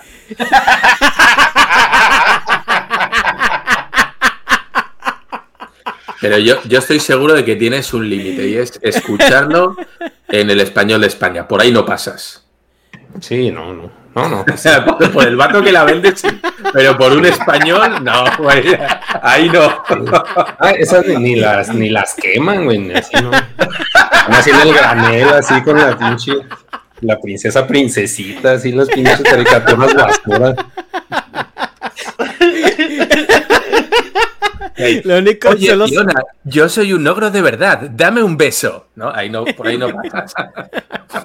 Mm, Pues lo que decías, Hamilton. Ernesto, de, de la inclusión y del, del querer eh, cambiar. Al final se trata de cambiar la historia. Mira, hay una serie que creo que eh, va a sacar la BBC en el que se basa sobre la, la reina Ana Bolena. Estamos hablando año 1500 y la actriz que va a interpretar a la reina es de color negro. Es una, es una chica negra. A ver, Inglaterra año 1500, una reina negra en, en serio, o sea, estamos llegando a un nivel, bueno, absurdo, esto ya, ya hemos hablado, ¿no? En el cual, como decías tú, en un universo de ficción donde no hay reglas, puedes hacer lo que tú quieras, puedes ser todo lo inclusivo que quieras. Ahí tienes Star Wars con todos los bichos, todos los monstruitos. A nadie le molesta que aparezca un señor azul, o que aparezca con dos tentáculos en la cabeza, o con tres tetas como, como en la de Desafío Total. Eh, no pasa nada, ahí no pasa nada. Pero a ver, cuando ya estamos eh, reescribiendo la historia y estamos, se supone que es algo con base histórica, lo que estás haciendo es cambiarlo, estás tergiversando y estás mintiendo, no estás siendo fiel a la historia. Entonces, ¿hasta qué punto quieres que, que me lo crea, no? Eh, yo siempre pongo el mismo ejemplo. Eh, ¿Cómo es el, le llaman el whitewashing, ¿no? ¿no? Que quieren que los blancos y todo el pedo, digo, vale, ok, ok. Nosotros cogemos a Reina Inglesa, año 1500, color negro. Ahora, yo cuando hagamos una película de Shaka Zulu en el África, yo, yo quiero que el rey de la tribu sea chino.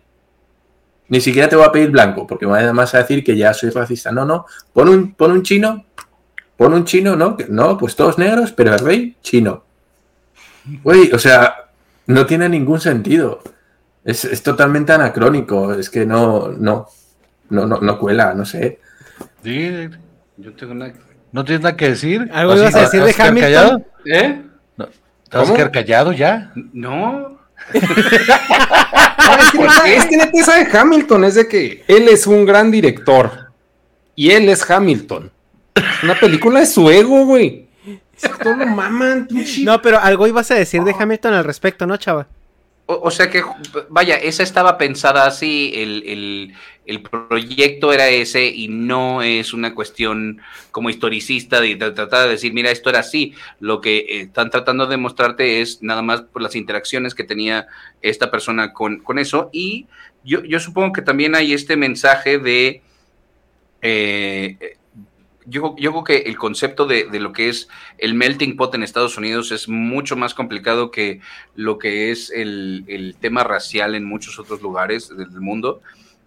Y entonces, en, en Hamilton en particular, es como tratar de forzar un poco eso para decir, es que también todas estas razas, todas estas personas también están eh, forja- eh, for- eh, fundando a- a- al país, ¿no? Desde, desde aquel entonces. No es tan de decir, bueno, pues es que George Washington era negro o latino, o lo que tú quieras, o Hamilton siendo puertorriqueño, que por supuesto que no, que incluso dentro de lo puertorriqueño, o sea, Luis Lin Manuel Miranda es muy blanco, o sea, vaya, no. Yo creo que también era así un statement de los negros también pueden ser gays. O sea, sí, no nomás dan balazos y se matan en el hood. También entran en Broadway, o sea, ah, no sé, güey, o sea, te- o sea, sí tienes razón porque pues yo no soy de Estados Unidos, pero guácala, güey, guácala, guácala, no, sé, perdón, perdón, No me gusta. no, más, no, pues, no. por ejemplo, la de Birman. O sea, digo, pues bueno, se supone que el cotorreo de Birman es una obra de teatro grabada toda y hecha película. Entonces, o sea, es como que todo tiene que ser en una toma o simularlo, así como la de 1917, en un contexto de teatro, en un mame de teatro, donde todos son bien mamones como en el teatro. Entonces es como que todo está dentro del universo del teatro, pero no, esta sí se me hizo así una pinche revoltura de inclusión, gays, este, y luego pues si yo veía a los actores así, pues, todos vestidos, no, no sé, güey, no, no sé. O sea, sí, sí entiendo tu punto, pero pues, no, no, no soy de allá. Obviamente soy un idiota ignorante. Sí, sí sé que caigo en esa categoría, güey. Pero, Pero todo- Hamilton, También creo que una, una de las, de las, del, como de las líneas ahí más eh, como finas es qué estás tratando de hacer tú con tu película. O sea, porque si, si estás tratando de ser eh, eh, fiel a la historia y quieres dar un documento bastante, bastante fiel a la historia que estás representando, pues entonces, pues sí sé lo más fiel, ¿no? Pero si dentro de la historia que estás contando está basada solamente en un momento histórico y todo lo que vas a contar es ficción, eh, pues te puedes dar las licencias que te dé la gana. O sea, el pedo es si, si tú estás diciendo, bueno, es que mi película va a contar la historia como realmente fue, pues ahí sí tienes que históricamente a- a acercarte al, al- al evento.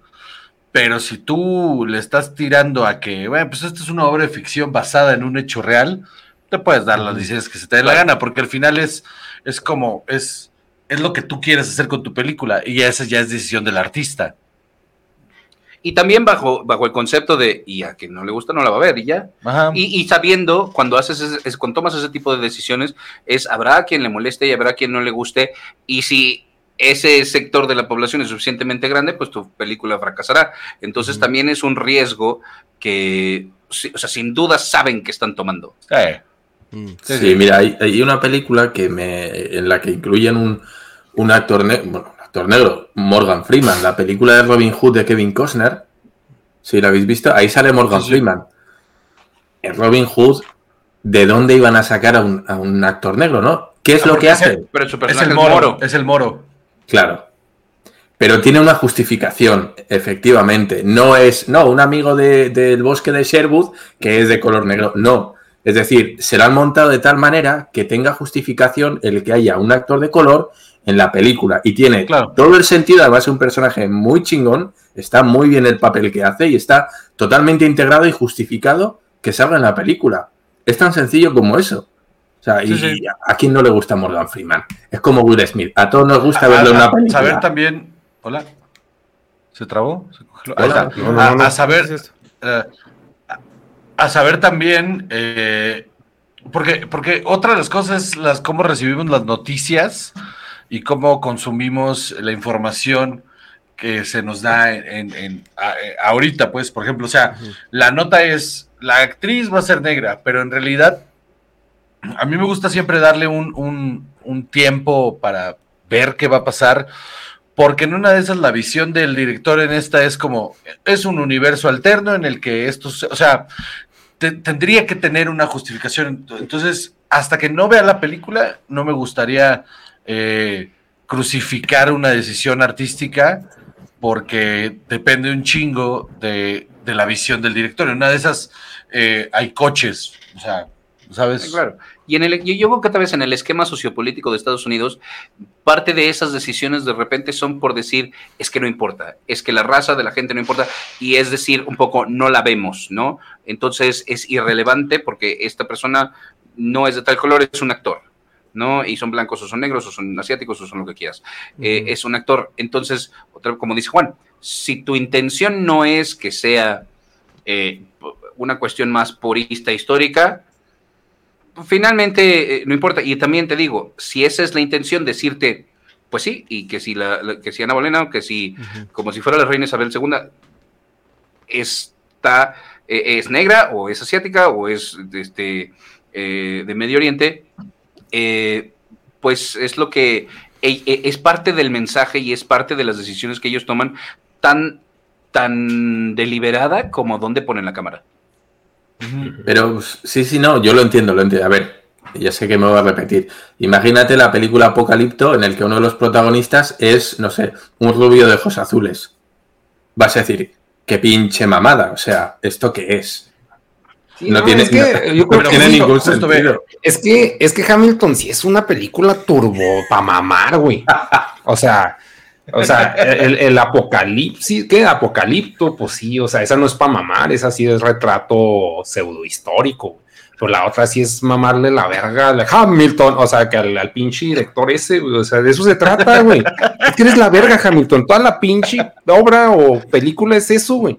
Mira, no O sea- sé de qué va esa serie o esa película, pero solo por la crítica que estás haciendo me la voy a ver esta noche, tío. Sí, es de, es de Disney, güey. Ya desde ahí. O sea, En Disney Plus está. Sí, yo la empecé pues por mamar. Pero, por dije, ejemplo- vamos a mamar. Si vamos a mamar, vamos a mamar bien. Ponte Hamilton. güey. No, que Soul. No, no, eso es mamar así caricaturas, güey. Mamar bien, güey. Teatro gay, interracial, güey. Hamilton. Y no, no, no. No, la- no la aguanté. Y, por ejemplo, una de la que hice el juicio incorrecto y sí dije, me arrepiento, Jesucristo, por hacer un pinche hablador, fue la de Clímax, güey. Porque ese güey siempre le pone nombres bien excéntricos a las películas, así como, pues, pues, no sé, o sea, mamadores. Y, pero sí se me hizo la pinche toma. ¿Sí vieron Clímax? No. Sí, sí. Ah, ok. Este, bueno, van por el, está en Netflix, van por el pasillo, así siguiendo pues una morra drogada y luego la cámara da vueltas en el techo y, o sea, es como que una toma muy, pues se puede decir larga, unos cinco minutos por esa pinche escena. Y sí suena bien mamador, güey, estoy de acuerdo.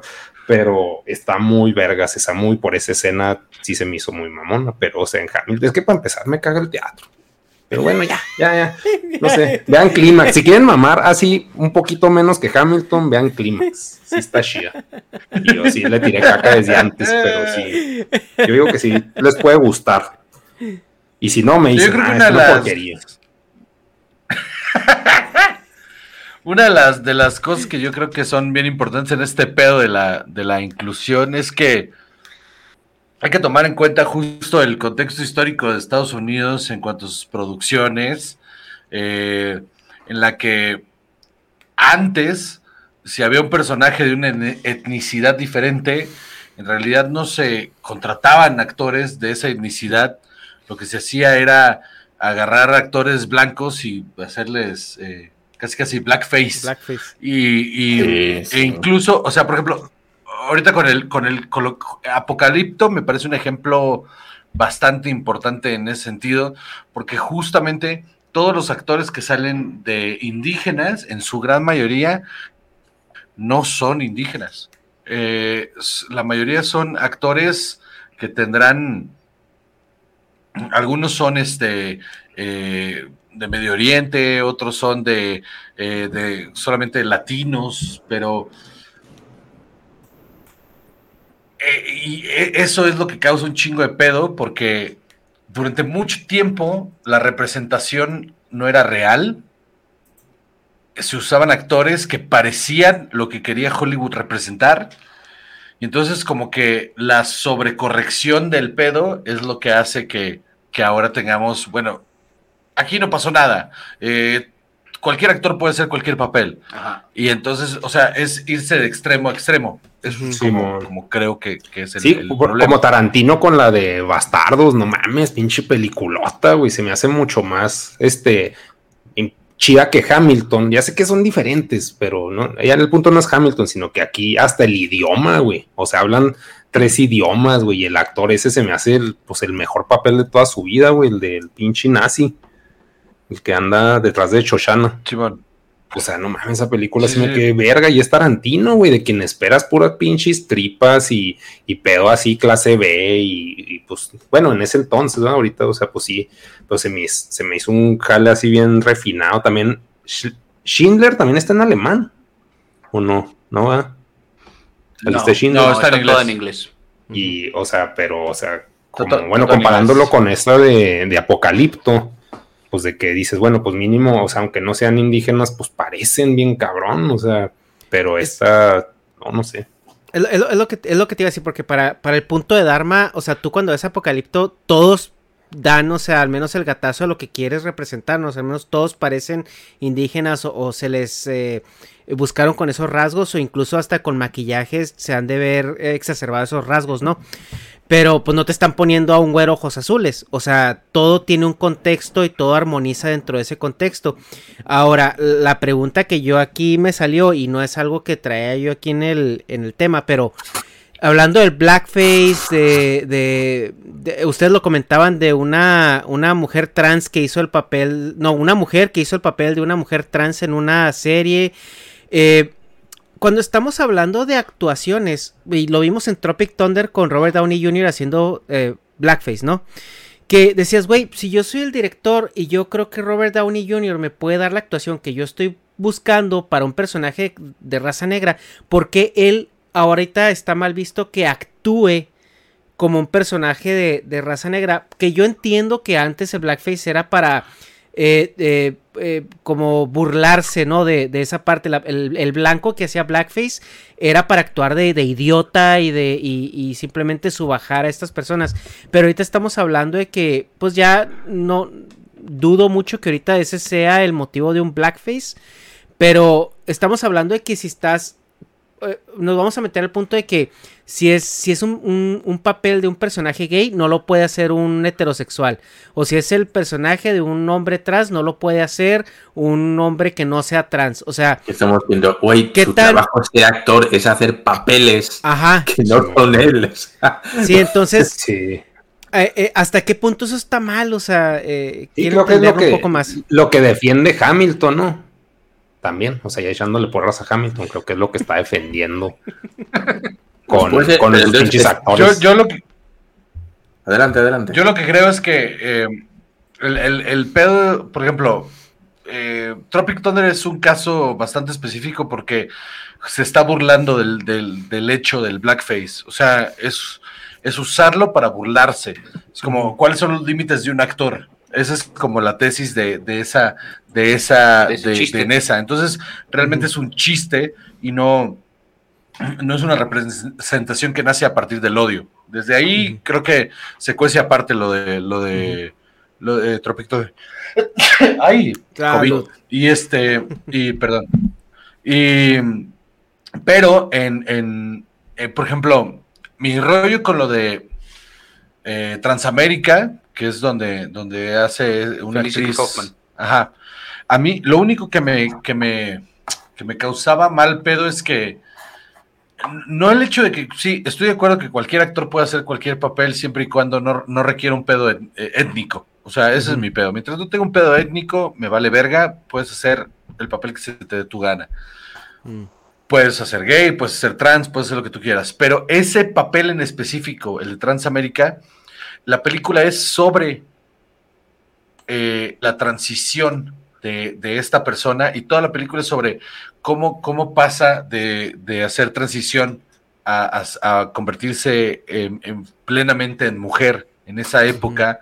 Era un tema bastante difícil culturalmente hablando, eh, sobre todo porque es, es, una película de hace 15 años en el que el tema trans no estaba como está ahorita. Uh -huh. Entonces, en esa película en específico, a mí me hubiera gustado haber visto a una mujer trans, porque aunque tiene que actuar, el bagaje que, y el bagaje que pueda tener una actriz trans que le pueda otorgar a ese papel es mucho mayor que el de alguien que no lo ha vivido. Y entonces como director prefiero si mi historia va a ser alguien que se está que está viviendo lo que es ser trans prefiero ver a alguien que tenga ese bagaje que me pueda dar las cosas más fácil ese ese creo que es, ese es mi punto de esa pero si está full full trans o sea, y, y, y, la historia no tiene nada que ver con que sea trans, me vale madres quien la haga. Mientras haga bien el papel, me vale madres, porque al final la idea es que es una mujer, entonces me vale madres quién es. Pero si la historia es, en ese caso en específico, la historia es sobre una mujer.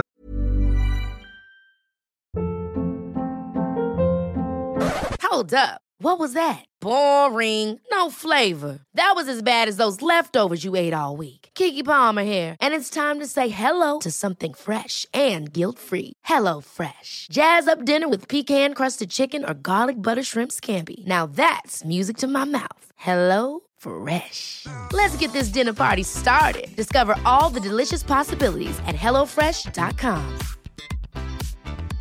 Mom deserves the best, and there's no better place to shop for Mother's Day than Whole Foods Market. They're your destination for unbeatable savings, from premium gifts to show-stopping flowers and irresistible desserts. Start by saving 33% with Prime on all body care and candles. Then get a 15-stem bunch of tulips for just $9.99 each with Prime. Round out Mom's menu with festive rosé, irresistible berry chantilly cake, and more special treats. Come celebrate Mother's Day at Whole Foods Market. Hi, I'm Daniel, founder of Pretty Litter. Cats and cat owners deserve better than any old fashioned litter. That's why I teamed up with scientists and veterinarians to create Pretty Litter. Its innovative crystal formula has superior odor control and weighs up to 80% less than clay litter. Pretty Litter even monitors health by changing colors to help detect early signs of potential illness. It's the world's smartest kitty litter. Go to prettylitter.com and use code ACAST for 20% off your first order and a free cat toy. Terms and conditions apply. See site for details. Trans haciendo transición, pues hubiera estado mejor ver a alguien uh -huh. que ha pasado por eso, porque le va a dar mucho más riqueza al papel. Otra vez, esa es una dirección, esa es una decisión del director. Pero también está uh -huh. esta cuestión de decir, como no ha habido históricamente representación de grupos minoritarios, el que quieras, eh, en el cine y no se les habían dado oportunidades por muchas razones, lo que están haciendo ahorita es tratando de corregir eso, poniéndote a actores de estas minorías enfrente para que veas que son actores. Y punto, que ese es su trabajo. Entonces, eh, sí se está forzando un poco, pero digamos, tiene una razón de ser y aunque a veces la ejecución no es la correcta o incluso el discurso y la agenda son un poco uh, agresivos o, o, hasta equivocados, podría ser, eh, la intención es positiva, creo yo. Ok, ok, muy bien, muy bien. Eh, bueno, pasando a otro tema que, que tenía aquí en, en la lista, eh, los contenidos en, en televisión. Y, y el punto ahorita es de que eh, estamos viendo eh, cada vez más plataformas que ya, por ejemplo, muy poca gente ahorita siento que ya se decanta por por contratar cable, ya más bien están ahorita contratando las plataformas de contenido de, de su preferencia. Eh, y, vemos esta competencia muy agradable para el espectador, donde el, el contenido para televisión se está emparejando muy rápidamente a lo que nosotros estamos acostumbrados a, ver en el cine. Eh, vemos ya cada vez los actores eh, que estaban tan separados de, de, lo que era yo soy actor de cine y no de televisión y ahorita es una línea completamente gris e inexistente Y otra vez eh, la pregunta es, o sea, estamos viendo este aumento de calidad debido a la competencia que hay entre plataformas o debido a que el cine se está muriendo como lo conocíamos antes. Yo creo que es que hay eh, muchas plataformas y esa competencia los está obligando a hacer contenido de calidad cinematográfica, por decirlo de una manera. Y creo que desde hace 20 años empezamos a ver que la televisión se empezó a tomar eh, en serio. Entonces, eso se conjunta con que en esta plataforma las series viven muy bien, porque es muy fácil que las consumas un episodio tras otro, tras otro, tras otro. Y entonces, como ya te cuesta el mismo trabajo en una plataforma de estas ver una película que ver una serie, pues no vas a ver una serie que esté hecha mal, que esté hecha con una calidad eh, que como lo que nos tenían acostumbrados de los 90, 80 y para abajo, que era muy distinta y dispareja. Y aparte, lo que dijo Juan hace rato de que el cine estaba hecho eh, con, con celuloide, que estaba hecho en 35, eh, ahora ya la televisión no, vaya, vaya, ahora ya el cine no, está hecho en digital.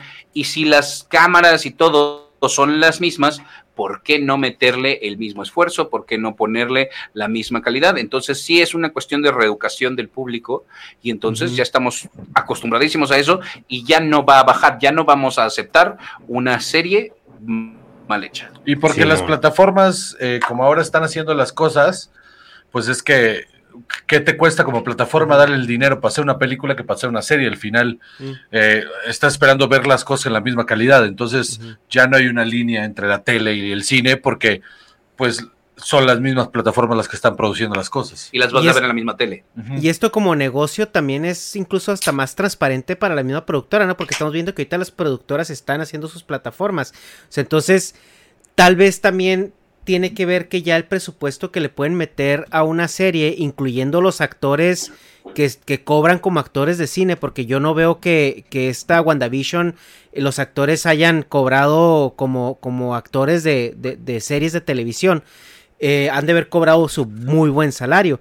Pero yo quiero pensar también que a, al eliminar esta eh, intermediario de lo que es la distribuidora de cine, eh, la ganancia se queda casi enteramente para la productora, ¿no? ¿Es, así o, no?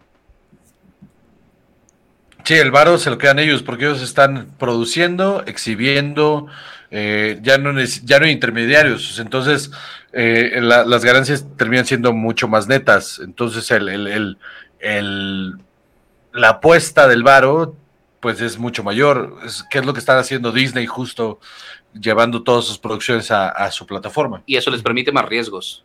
Entonces, pues vemos más cosas. Simón.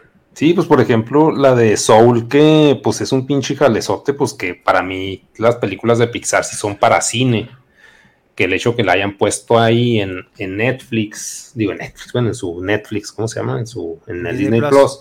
pues sí es de que, güey. Disney Plus. Queremos jalar, o sea, queremos mínimo la suscripción de esa familia. O sea, la queremos y, y, como es cargo automático, es el gancho. Es de que no mames, es que, o sea, primero lo que vendió Disney era de que no, tenemos la guardería perfecta para sus pinches niños que dejen de chingarlo y se ponen a ver películas pendejas.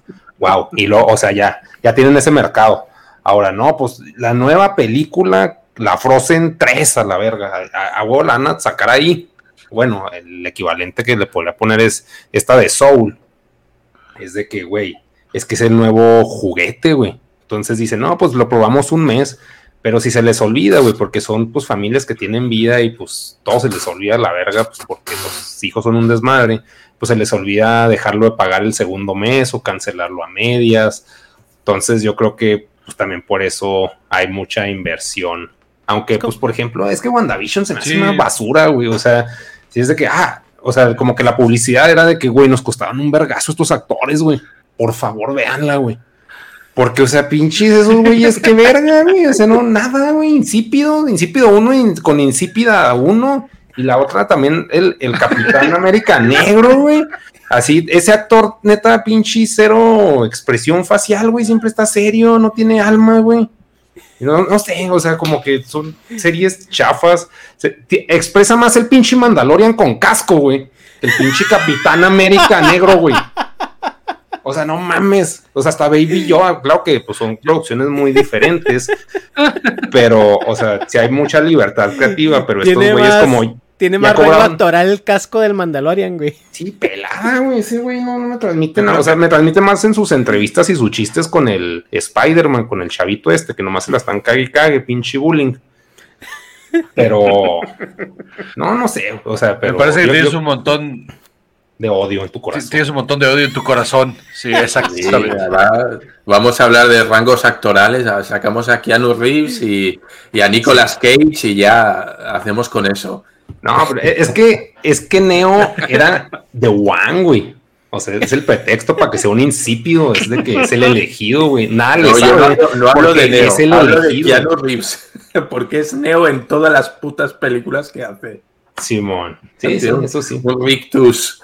Pero bueno, al final yo creo que lo que tú dices, Ernesto, eh, las series han cogido una importancia que antes no tenían, quitando, no sé, Twin Peaks, eh, Expediente X, algunas así como muy, muy icónicas, ¿no? Pero a partir de series como Lost o Heroes o Héroes, ¿no? Aquello se disparó y con Juego de Tronos, bueno, ya ves que actores que no han hecho una película en su vida tienen muchísimo más reconocimiento gracias a las series. Y Netflix jugó muy bien y empezó a sacar esas teleseries que siempre ha habido, pero son películas de producción propia, eh, pensadas para la tele. Y contratando actores. A ver, teleseries, o sea, telefilms hemos tenido siempre. Yo me acuerdo una, eh, está, a mí me encanta y, y aluciné cuando dije, ah, esto es solo para la tele. Y es una de la Isla del Tesoro con Charlton Heston, pero sale Christian Bale, está, eh, o sea, tiene, tiene un montón de actores famosos y es una película que se hizo para la televisión. Hablamos creo que de los años noventa y pocos, o sea, Heston, imagínate. Sale Pero sí, Chris- como- Christopher Lee también, o sea, es decir, actores de rango. y, y aquí lo que están haciendo Netflix es eso, es, hacer unas películas con mucho dinero, con, con muchísima producción y, y coger actores que se les están diciendo, o sea, estáis viendo que las series están jalando muy bien, te- os estamos dando la oportunidad. Quien se quiera subir al barco como Sandra Bullock, como esta gente, os va a ir genial, porque ya el cine se os está acabando. La alfombra roja de Hollywood ya no es lo que era en los años 70, 60, 50. Ya la edad de oro ya pasó.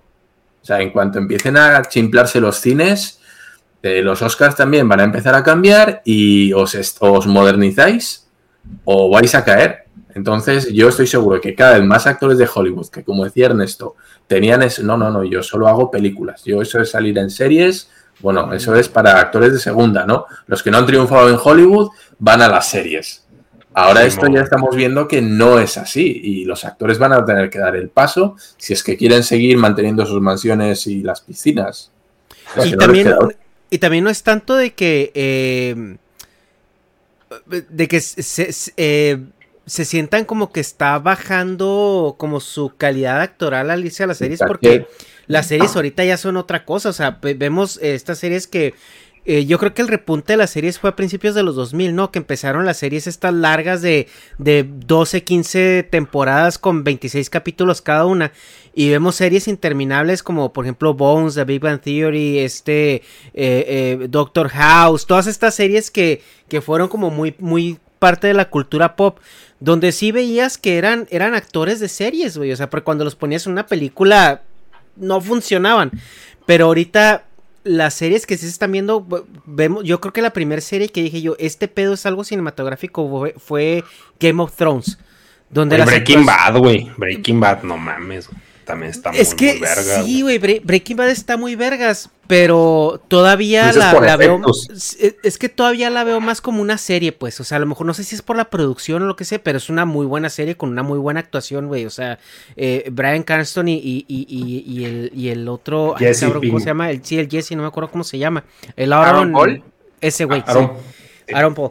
Eh, o sea, no mames, güey, pinches actuaciones que te, te- no, o sea, están muy cabronas. Pero ya pasando a actuación, efectos, producción, etcétera, etcétera. Güey, Game of Thrones fue como la, la primera serie que yo vi que me desdibujó la línea entre, entre el cine y la televisión. Y Game of Thrones pudo haber sido una experiencia eh, de, de cine, güey, una vez a la semana. O sea, yo hubiera pagado por ir a ver esos capítulos en el cine. Y, y, hay, y, y a partir de eso es, es, la tendencia, ¿no? O sea, fue una vara que se puso y estamos viendo ya series que traen personajes de, de ¿cómo se le llama? Los, los A, los eh, actores eh, clase A, ¿no? Que son los del cine. A-listers, ¿no? A-listers, sí, esos. Eh, vemos que en HBO La Roca tenía una serie, creo que ya la cancelaron, no sé si ya la cancelaron, pero eh, La Roca bueno, tenía una serie en HBO. es que el Negas también tiene una relación complicada con La Roca. Pero este, pero ve, vemos, vemos que, que, que la, las series empezaron a exigir más, no es que los actores se, se resignaran a tener que aparecer en series, ¿no? Es eso, el, el sí. va muy aunado con esta decadencia de, de, las salas de cine, por así decirlo, o las series son el nuevo cine, o, cómo, cómo va a funcionar sí, ahí. Dio, dio el salto cualitativo lo que dices tú, ahora mismo el dinero que se mete por cada capítulo, tú has puesto mm. el caso del Juego de Tronos, eh, es, es, un capítulo de una hora y tiene, tiene el dinero, el, el, presupuesto de una película modesta, vamos a decir. Uh -huh. Entonces... Sí, es que justo, justo, justo, creo que la transición es esa, que eh, uh -huh. cuando las películas, más bien cuando la televisión empezó a hacer cosas como en el cine, la, la línea se empezó a borrar y entonces no hay diferencia entre trabajar en una película que trabajar en una serie porque al final son productos bastante similares y una serie se tarda más en contarte una historia, pero visualmente son exactamente lo mismo. Entonces ya no importa si estás en televisión o estás en cine porque el resultado es exactamente el mismo. Y hubo también pruebas y errores, porque yo recuerdo este capítulo eh, del cual hablaron muchos de Game of Thrones, de donde fue la pelea con los eh, con los White Walkers, que fue una, todo el capítulo fue muy oscuro. O sea, mucha gente se quejó porque pues no veía nada, ¿no? Pero pues igual sí. si estás viéndola de día con las ventanas abiertas en tu televisión que no la tienes bien este ajustada para lo que estás viendo y es ahí donde donde es la prueba y error, ¿no? Es donde tengo que hacer algo para la televisión con calidad de cine, pero que sea prueba de tontos, o sea, porque no toda la gente sabe setear su alrededor, que es lo que el cine sí te da, o sea, si tú ves ese capítulo en el cine con iluminación cuidada, con todo eso, pues va a ser una Oye, experiencia completamente diferente. Pero, por ejemplo, ahí está ya chido, acá, ¿no? Pues no sé si sea amarrar navajas o lo que sea, pero que ellos hablaran con el que hace películas, güey. bueno, que hace videojuegos y películas, no me acuerdo cómo se llama. Disculpa con, la ignorancia. ¿Con George? ¿El que, sí el que entrevistamos aquí? Sí, güey. Creo que pues sí, le he dicho, sí le he dicho a Juan, güey. Pero Juan no, nomás. Sí. sí, sí, sí me dijo. Porque sí está... A mí se me olvida todo, güey. A mí todo se me olvida. Le voy todo a... Se me, olvida. Le voy me a... los has dicho como cuatro veces. Sí. Y se Por... me va el pedo. Pero no, sí. no, no es a propósito, solo se me va el pedo. Aquí, o sea, un paréntesis que no tiene mucho que ver. Y no sé si me pueden mandar la verga si quieren. Este, ¿cuál es su película favorita? De Con gusto. Uno? ¿Cuál es tu película favorita, Chava? Cinema Paradiso. Y no le he visto. ¿Eh? Chava es mamador. Okay. Sí, okay, okay. sí. La mía es Volver al Futuro. Ah. ¿Tú, Gesha? La mía, güey. Volver, volver al Futuro es... Simón, volver Ah, es que Volver al Futuro está, está muy, muy chida. Pero, híjole, güey, yo tengo un pedo... Por la historia, güey, o sea, por Tío, yo, yo no, no, sé de cine como, como Juan y como Chavas, yo se lo comenté pero a Juan pues, en inicio, pero futuro, pues mi, es... no, no, mi película favorita, Eso vale verga. por muchas cosas, es, es, es El Hombre Bicentenario. Y chinguenme, rayenme la madre, pero... No, está bien, güey, o sea, no Pero, pero es mi, mi, película favorita. Por la historia, más porque, okay. pues, lo que estudié, güey, estudié mecatrónica y como que ver esa parte, o sea, no sé, hay muchas cosas ahí combinándose en esa película que me llegan al cocoro. No, pues de deberías ver la película Cortocircuito. A ver. Creo que te está troleando. Sí, güey. Ex máquina. La, no, la de Johnny 5. ¿No viste? Ah, ya sé cuál, güey. La... Sí, Johnny 5, que es este, que es, es un robot que se le mete Wally. Ah, sí, es cierto, persona. sí, claro. Es, es, el personaje de Wally, pero bueno, en, en live action, ¿no? Uno y dos, cortocircuito, uno y dos. Ándale, claro. ándale. ¿Y tú, Darma? A mí me gusta mucho y me, me marcó de, de, joven la película de Blade Runner. ¿Cómo? Blade Runner. La 1. La 1. Ok. Esa me Sí, encantó. Sí, Visualmente y la música de Vangelis y, y además salía Harrison Ford de protagonista, que en aquella época yo estaba entre las películas de Star Wars y las de Indiana Jones. O sea, si salía Harrison Ford era, bueno, Sí, ok. Sí, pues yo, pues la, la primera película favorita así trauma fue El Profesional, Perfecto Asesino, León, León. Simón, esa. Y luego ya después Fight Club, pero pues sí, es como, no sé, nomás quería saber ese, ese dato de cada uno. Yo creo que por edad ¿no? Cinema tendremos- Paraíso, la verdad. ¿Cómo? tenemos parecida. Jurassic Park también, Parque Jurásico, andará también creo que en el, en el top de muchos, Simón. Pero porque nos Es una de de mis chavitos. favoritas. sí. una categoría similar a, ¿cómo se llama? La de Volver al Futuro. O sea, como que me da el mismo, la misma vibra. O sea, son películas buenas, pero me transmiten más felicidad que profundidad. Que casi todo lo que hace Spielberg Sí, sí. es bueno, prácticamente. Sí, pues era. O sea, Además era- tienen el, el binomio este con, con John Williams, es, Era. Sí, o sea, am- o sea, es que, pues es que el cine ha evolucionado mucho. O sea, no, no digo que sea malo, sino que ya hay cosas mejores. Más bien. Sí, no, no es decir era. Es de que ya hay cosas que se me hacen. Se me hace mejor cómo maneja el cine el que hace el Mandalorian. ¿Cómo se llama este güey? El, Eh, el Capi, Favreau. John Favreau. Sí, bueno, se me hace más chido que, que Spielberg, pero sí sé que. O sea, pues ambos Es son que- buenos, simplemente cine diferente. Una Son pregunta, para, para vosotros, ¿quién es el Spielberg actual? ¿Hay algún director que digas, todo lo que hace este tipo lo vale? O sea, dices tú, pues sí, igual y tiene una peli mala, pero, pero güey, la neta, tienen un, el, el- el mínimo de calidad está muy alto de lo que hace este Ah, vato. pues yo, yo diría que el de Fight Club, pero sacó Monkey, fue una excepción para mí. El de la red social, Fincher. ni sé cómo se llama. Sí. Pero yo, con el mismo nivel de magia que Steven Spielberg, sí tendríamos que estar hablando como de John Favreau o algo así, con, Sí. o sea, con ese alcance. Para Sí. que sea eso, eso que dices que te transmite felicidad, que son películas para que vayas y te, y te diviertas y las disfrutes en, en, eh, y, y vaya que no, o sea, que tienen por supuesto su valor artístico, pero no, no es, o sea, nada más para, no, no es nada más para mamadores, es un cine de amplísimo espectro. Sí, John Favreau. Yo creo que también estoy de acuerdo. Oye, pero John Sí, Favreau funcionaría igual como está funcionando ahorita si lo sacas del área de superhéroes.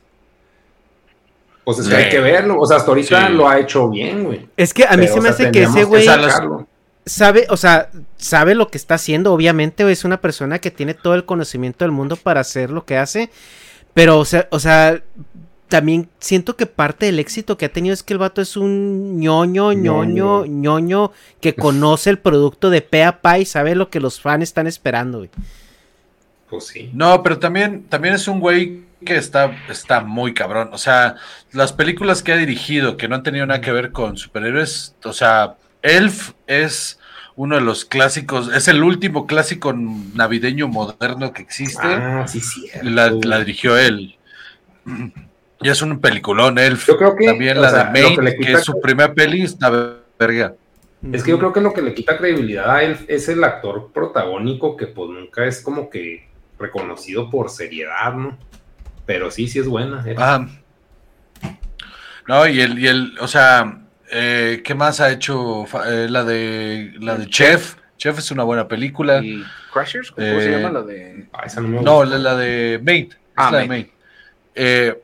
Y el, el vato, o sea, cuando se clava, está muy cabrón. O sea, porque aparte tiene este espíritu muy, muy de George Lucas y muy de Steven Spielberg, que es vamos a empujar los límites de la tecnología, a ver hasta dónde podemos hacer cosas eh, que no se han hecho y, y experimentar. Y lo hizo con The Mandalorian, lo hizo con el libro de la selva, lo hizo con el Rey León, que a mí no me gusta ni el libro de la selva ni el Rey León, pero, pero sí, moviendo. técnicamente, Yo, yo digo que técnicamente esos, son cosas muy pasadas de verga.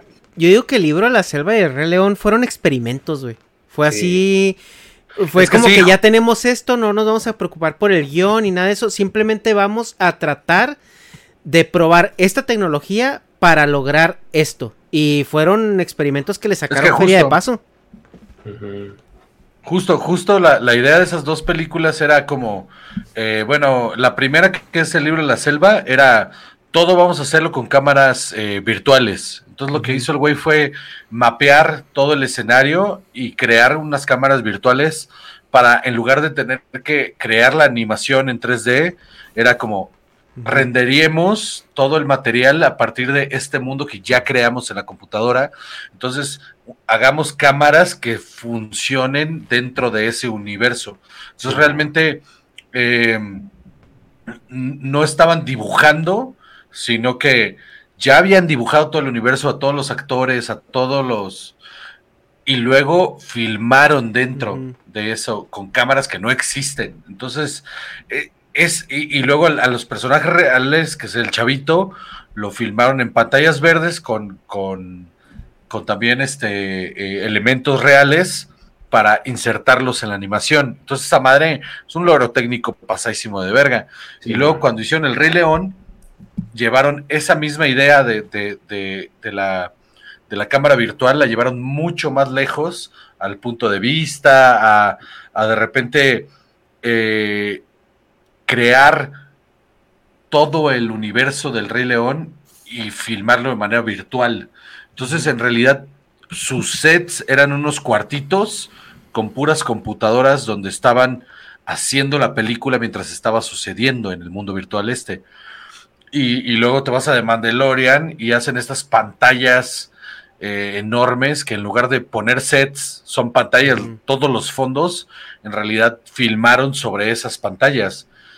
Entonces ese güey es un cabrón que experimenta muchísimo en cuanto a cómo realizar sus obras. Y si yo os digo JJ eh, Abrams, ¿qué os parece? Abrams? Ha tenido súper buenas cosas, pero creo que como que se le van las cabras y no las sabe terminar.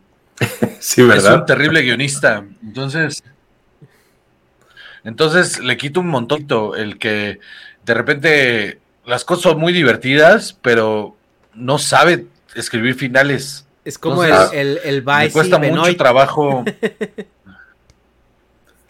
Sí, a mí, a mí me gusta mucho como... encariñarme con algo que hace... A mí me gusta mucho como rueda y me parece que es muy buen director, pero sí coincido con que los guiones, los cierres son terriblemente malos. Llega un punto en el que dice, ah, chinga, necesito un, no sé, un Deus Ex Máquina o un final como muy pasado de vuelta para, para cerrarlo y que diga, ah, pues, pues ya, la chingada, ya lo terminé, ¿no? Pero por lo demás me parece que tiene muy, muy buena calidad. Es lo que me pasa con él. Sí, a mí, a mí me gusta su trabajo, pero tampoco, o sea, me parece que hay muchos mejores que él. O sea, eh, así como en, onda fantástica, en onda de ciencia ficción o en, en aventuras, sí creo que, justamente John Favreau está muy por encima. Y, la vanguardia que hace con Dave Filoni, que es, que es un pinche genio. Dave Filoni, Filoni es, es, es, un hombre de otro mundo. Y todas las series animadas que ha hecho de Star Wars son verguísimas, verguísimas. O sea, eh, Clone Wars es una gran serie, bien que al final estuvo pasadísimo de verga. Eh, y ahorita la que está haciendo nueva, la de The Bad Batch, está tremenda. madre y el güey es el que lleva la batuta de, la, de las historias. Él, escribió casi casi todo lo que es el Mandalorian, porque él es el, como la enciclopedia viviente de, Star Wars. Entonces, esa vancuerda que están haciendo esos dos güeyes está muy, muy, muy pasada de ver. Yo tengo una, una, pregunta, ya que sois muy, muy fans de Star Wars. Em, hay una sola película que no he visto de Star Wars y es la de Han Solo. No te pierdes nada. No la veas. no la veas. Ya el, actor no me gustó. No la veas. Y más después de ver, seguro que habríais visto en, YouTube, había un actor que ya había hecho de Harrison Ford de joven, que es eh, Anthony Gruber. No sé si os suena, que tenía. y que, era, que era un Harrison Ford perfecto para hacer de jovencito. Y a huevo metieron el otro, el otro vato, que no sé cómo se llama. Yo digo que está mejor que Hamilton. y, y, fíjate. Y fíjate que el tío lo hizo mal. Que, que aún habiéndolo seleccionado, que yo no sé por qué lo seleccionaron cuando tenías uno que físicamente daba el pego, el tipo era tan malo además haciendo de, de, Han Solo que tenía un coach que le tenía que decir cómo tenía que actuar como Han Solo. O sea, ¿cuál es el punto de eso? pues que Sí, no, no, esa película es terrible. Me la, me la recomendáis. Yo soy muy, yo soy muy fan de, de Star Wars, del antiguo canon, del, del universo extendido y todo esto, de, no sé, el, el regreso del Imperio Oscuro y todas esas Las cosas. leyendas. Eso es, todo lo que No, ahora güey. es, es Legends. Haz de cuenta que la- esa película de Han Solo es como si tú tuvieras el mito de los dioses, de que a este dios le dicen el dios del sol y que la chingada, y van y te explican por qué le dicen el dios del sol, y es una vez porque, no sé, porque se, se, se quemó con el sol y ya es el dios del sol. O sea, te, te reducen el, el- eh, te reducen eh, eh, todo eso mítico a algo tan estúpido y tan trivial. O sea, el apellido, güey. Cuando le dieron el apellido dije, es neta mamón. O sea, pudiste haberte sacado del culo una historia fantástica y, y lo reduces a eso. O sea, no, no mames, güey. No mames. Ah, es una muy mala película. Sí, no Pero aparte, o sea, esa película tuvo un chingo de pedos. Sí, Fue sí, porque ya habían escrito un guion, tenía un director, y a la mitad del rodaje despiden al director, despiden a los guionistas, reescriben el guion, contratan a un director nuevo, re- casi casi filman por completo la película otra vez. Entonces, es un cagadero, es terrible, es, es yo creo que es, es la peor película de Star Wars de la duda. historia, sin duda. Y eso, y eso que compite con Y- ¿eh? De Ojo, ojo. A mí se Peor, me... ah, va, peor que episodio 8. Tranquilo. Ah, Peor pero que- sí, peor a mí, que los a mí- últimos a mí, de hecho, a mí me gusta el episodio 8. No, bye, me tengo que ir a cenar, chico. A mí me gusta el episodio 8. No, yo creo que Pero tengo toda episodio, una razón. tengo episodio razón. 9 fue la que tanqueó todo, ¿no? Porque episodio. Es que. Chingada madre, güey. Es que yo también soy bien fan de esa madre y sí me cala, me llega. Eh, las tres películas no tienen nada que ver ¿sabes una con la otra. El episodio 7, 8 es y que el 9 problema son fue que no hubo una continuidad en, no hubo una continuidad en cuanto a los escritores y en cuanto a la idea general.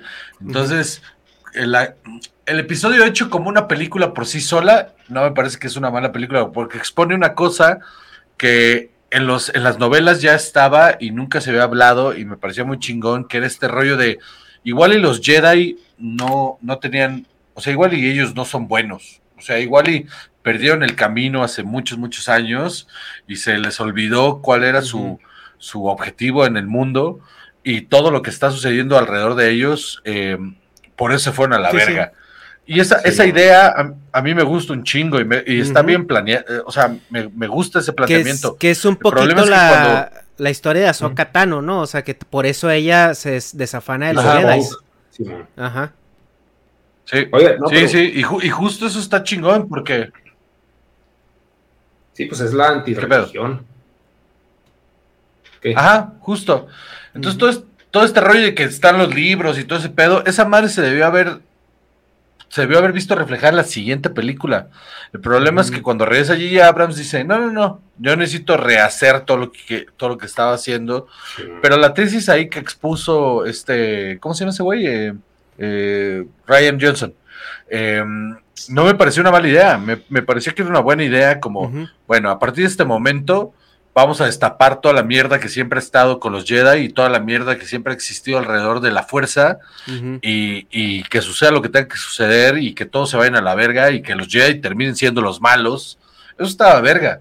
Pero la recepción del público fue como, no, no, no, no, los Jedi son buenos. Y es como, chale, mano, pero no, o sea, si tú checas todas las novelas que se escribieron eh, antes de la, de la Primera República y todas las novelas que se leen de la- del, del levantamiento del imperio, hay mucha duda alrededor de quiénes son los Jedi y por qué sucedió lo que sucedió. Y estaba Sí. verga que lo exploraran, solo que no lo hicieron Les dio bien. miedo, les dio miedo, sí. Y no, el, problema que- de la película es que hace, hace pero- agua por todos lados. Es que El guion es terriblemente malo, no tiene sentido. Es y eso que- le pierde toda la buena intención que le quieran meter. Bueno, no sé, es que por ejemplo, a mí episodio 7, Y es que el, pro- que la chinga. Bueno, no, denle. No sé. Yo solo, solo voy a, A ver, vas, recomendar vas, una- negas, vas, negas. Nah.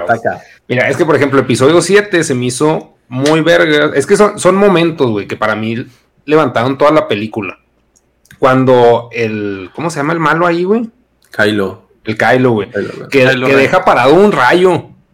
Y se va a hacer la pinche comida y pizza y la chingada, hace un cagadero, güey. Y el rayo sigue parado, o sea, ese pinche control mental, dije, verga, güey. O sea, para mí, como un güey que sigue anime, dices, está bien pinche anime ese cotorreo, güey. O sea, esa pinche escena se me hizo así bien pinche. Este güey, o sea, tiene multitasking en la cabeza, cosa que un hombre normal no tiene, güey. O sea, es de que es una verga, güey. se me hizo de que este güey sí, sí sobrepasa bien cabrón a Darth Vader. Se me hizo pero ya después en la 8 la cagan y que el amor y lo de siempre, que el pinche amor siempre gana.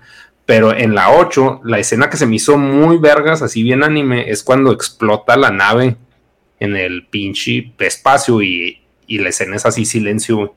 Se me hizo bien mamadora artística, así que no mames, qué buena escena, güey. Lo ya después pinche ruido extraño, que pues obviamente suena gracioso, pero dices, pues es que cómo suena una pinche nave que explota en el vacío, donde no hay sonido, güey se me hizo muy vergas. Y también donde pelean, que es la nieve esa, que es sal o no sé, y que lo pisan y parece sangre, se me hizo también muy, muy vergas, pero eran más aspectos visuales. Ah, o sea, como, como que sí me produjo un sentimiento de niño de, no mames, qué verga está esto, pero es un pedo muy de asombro, más de que la, trama sea buena. Pero a mí la, escena, que me gustó el episodio 7 y es una mamada, que es la muerte de, Han Solo a manos de su hijo. Ah, eso también estuvo delicioso. Pero, la escena está, me parece que está muy bien montada, porque si os fijáis es un momento en el que están en ese puente, que están los dos solos y está Han Solo intentando convencerle de que se pase al, al lado, al bando bueno, vamos a decir, ¿no? Al lado de la luz, que vuelva. Y se ve de fondo que están, creo que son el Poe Dameron, no el otro, el... ¿Cómo se llama? Pin, y Chewbacca y está ocurriendo a la vez el eclipse, ese que están absorbiendo la, luz del sol y se ve como la luz está incidiendo por esa entrada y está reflejando la rampa en la que están los dos. Y mientras el sol no se ha consumido del todo, todavía hay una luz que los está alumbrando. Y en el momento en el que ese planeta que tienen absorbe esa energía del sol y se, se va la luz de la escena, se ve como vuelve la oscuridad donde el Kylo y es cuando enciende la espada y lo tira. Y eso me pareció muy bonito porque jugaban con ese punto en el que se está agotando el sol, se está agotando la luz y eso incide también en, cómo Kylo es incapaz de volver al lado de la luz, ¿no? Dice, no, tengo esta pelea interna, pero ya definitivamente se acabó la luz y a la chingada. A mí lo que me emocionó mucho de, de, esa acción en específico es que yo sí creí en mi corazón que por fin íbamos a tener un malo, malo, malo, en Star Wars. O sea, este güey. Era mi familia. Sí, güey. O sea, dije, este vato mató al papá. O sea, ya, o sea, ya es malo, malo, malo. O sea, nada de que, ay, que devuélveme a la luz. Ay, de... no, o sea, ya es malo, güey. O sea, ya vas a tener un malo que, que le va a valer. se pone a violar perros. Sí, güey. No, pero por fin tuvimos una buena transición de alguien que está peleando, tiene conflictos reales entre el lado oscuro y el, y el otro porque lo del episodio 3 con Anakin es una mamada, vamos, terriblemente mal contado tres películas para contar la puta transición de Anakin al lado oscuro y no lo haces bien en tres putas películas. Venga, hombre. George, muy mal, George. Tendrás mucho dinero en la papada, pero no, no sabes. No, cabrón, no te salió bien. Sí, pero esa era como la esperanza que me dan en episodio 7, después todo se a la mierda. ¿Ustedes qué, qué pensaron de esa escena? O de esas películas, no sé. A mí, a mí el episodio 7 me mama un chingo. O sea, me parece que es un, es un buen tributo a la trilogía original, que era lo que queríamos ver después de las precuelas, que desilusionaron un chingo. Y, y es una peli entretenida que cumple su objetivo. A mí la 8 me gusta porque justamente eh, parecía que iba a ir para otro lado la historia. Entonces a mí me parece que la 8 lo que era era solamente plantear como los desenlaces, como plantear hacia dónde todo se iba a la verga y dejar un montón de cosas abiertas, que cuando hicieron la 9, como cambiaron de equipo otra vez y regresó a, los que habían hecho la primera, eh, les valió verga e, hicieron un cierre de, ah, por cierto, este güey sigue vivo. Y, y, y, fue una, me desilusionó muchísimo, muchísimo. Salí del cine muy enojado.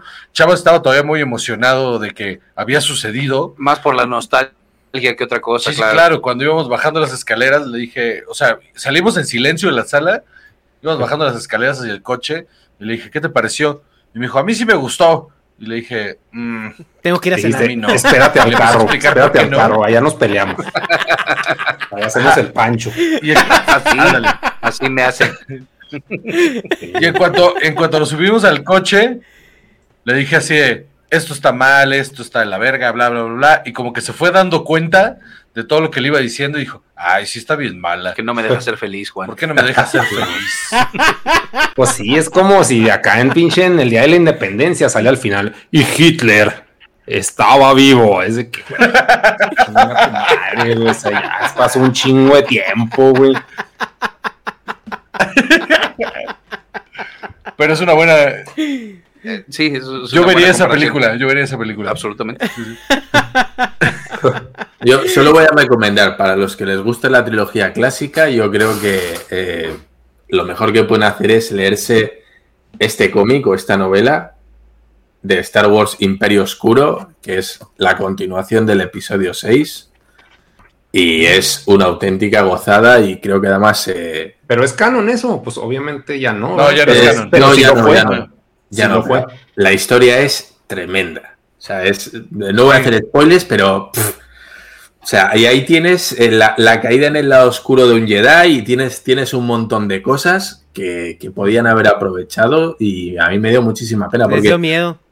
podías no haber copiado, fusilado el cómic tal cual, evidentemente han pasado los años, pero podías haber hecho algo muy parecido o basarte en esto, ¿no? Al final la, la cagada de Disney fue decir, no, pues eh, mira, sudamos del, del canon, pasamos de todo ello y queremos hacer cosas nuevas y luego dijeron, uy, no nos ha salido como esperaba, en mi cabeza sonaba mejor, ¿no?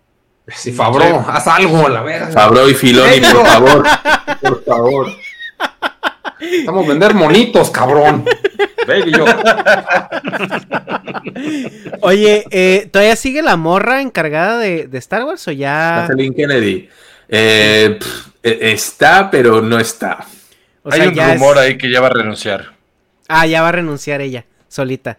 Por cierto, hay que tener en cuenta que para estos que dicen, no, es que Kathleen Kennedy que se metió en Star Wars, y no, no, Kathleen Kennedy lleva años, Años. y años y años con Indiana Jones, con Star Wars, es decir, ella siempre estuvo en el equipo creativo y en el equipo de rodaje de las películas eh, originales con Lucasfilm y todo Sí. esto. Es decir, no es, no es una que ha venido ahora de Disney y que de repente se la han sacado de la manga, no, no, ella ya estaba en las originales. Sí, Kathleen Kennedy es una productora, productora que lleva toda la vida con Lucasfilms. Sí. Ok. Y el, bueno, ya nomás para cerrar el tema de Star Wars. eh, el- el fu- eh, Star Wars lo ven ya a, a este a manos de, de Fabro. ¿Sí qué? Que si lo ves a mano desde Fabro. Star Wars. Ah, no. Yo veo que, yo creo que Filoni. Sí.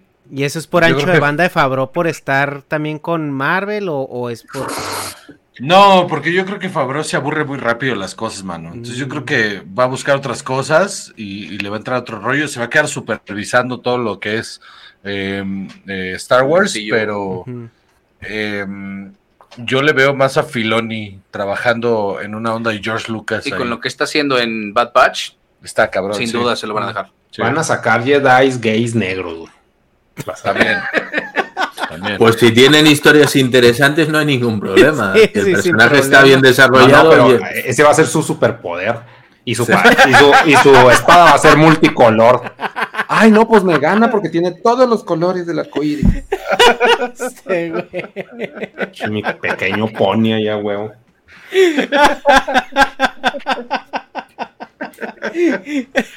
Pues bueno, Pero, a pues- ver, a ver qué pasa con Ahsoka Tano. Ojalá y descubran los portales y descanonicen las el, el episodio 8, 9. Ah, no, el- sí, el 8 y el 9, con que descanonicen esos, ya con, con eso nos va bien. Eh, Pues si no la cancelan, como, si no hace algo. como a Gina Carano, porque parece que es la siguiente. Pero bueno, a ver en qué queda. Ay, Dios. Eh, y pues bueno, ya, ya, ya tenemos un ratito aquí platicando. Nada más quiero preguntarles algo. Eh, ¿A dónde apunta ahorita la, la industria del entretenimiento del cine, ¿cuál es el futuro? O sea, porque ahorita vemos que están las series, ya están echadas a andar, parece que todo se viene con las series. El cine lo vemos ahí tambaleando la experiencia de las salas de cine, pero ¿qué es, qué es lo que, lo que se viene? ¿Qué, ¿Ustedes qué es lo que, eh, cuál es el termómetro para dónde va? ¿Los Óscares van a seguir siendo algo importante o ya de plano ya nos vamos olvidando de ello? ¿Qué, qué, cómo, cómo, ven eh, la industria del, del, contenido de producción cinematográfica en los próximos cinco años? Yo creo que todo apunta a las plataformas. Todo se ve en las plataformas y dependiendo de lo que la gente quiera ver en esas plataformas es, es hacia dónde se va a inclinar el, el medio. Y, y, los Óscares o, o se adaptan o desaparecen igual todos los premios. O sea, los premios tienen que adaptarse o morir. Y ya no existe esa línea que tenemos que empezar a dejar de, diferenciar la tele del cine, sino que más bien todo se tiene que premiar por igual y todo tiene que caer en las mismas La serie de lo unitario, tal vez. Ajá, sí. O sea, tiene que, ajá, tiene que pensarse como que una serie es una película muy, muy larga en episodios y, las películas son cosas unitarias y todo eso va a funcionar de esa manera y, el rumbo es eh, las, las plataformas. O sea, no, no, no le veo otro lado. y pronto va a haber una serie, perdón. Sí, sí. Sí, decía Chava. Que sea el equivalente. Fuck, se está cortando, yo no lo oí. Sí. Al Oscar Bate durante muchos años. Hola, hola, hola. ¿Ya lo escucha mejor? Sí, ya, ya, ya, ya. Ok. Ok. sí, decías. decía yo que lo, que lo que va a pasar pronto es que haya una, eh, una serie que sea el equivalente al Oscar Bait y que termine de trasladar al público amplio de la idea de esto es cine y esto es televisión para completar lo que dice Juan de ya no hay una línea entre una y otra. Mm. Ok. Y ya nomás para eh, el tema de las plataformas, porque ahorita parecen como podcast, güey. Cada fin de semana sale una nueva. Eh, eh, ¿es, sostenible o eventualmente habrá unas que se consoliden otra vez a lo mejor con Netflix o con algunas otras plataformas?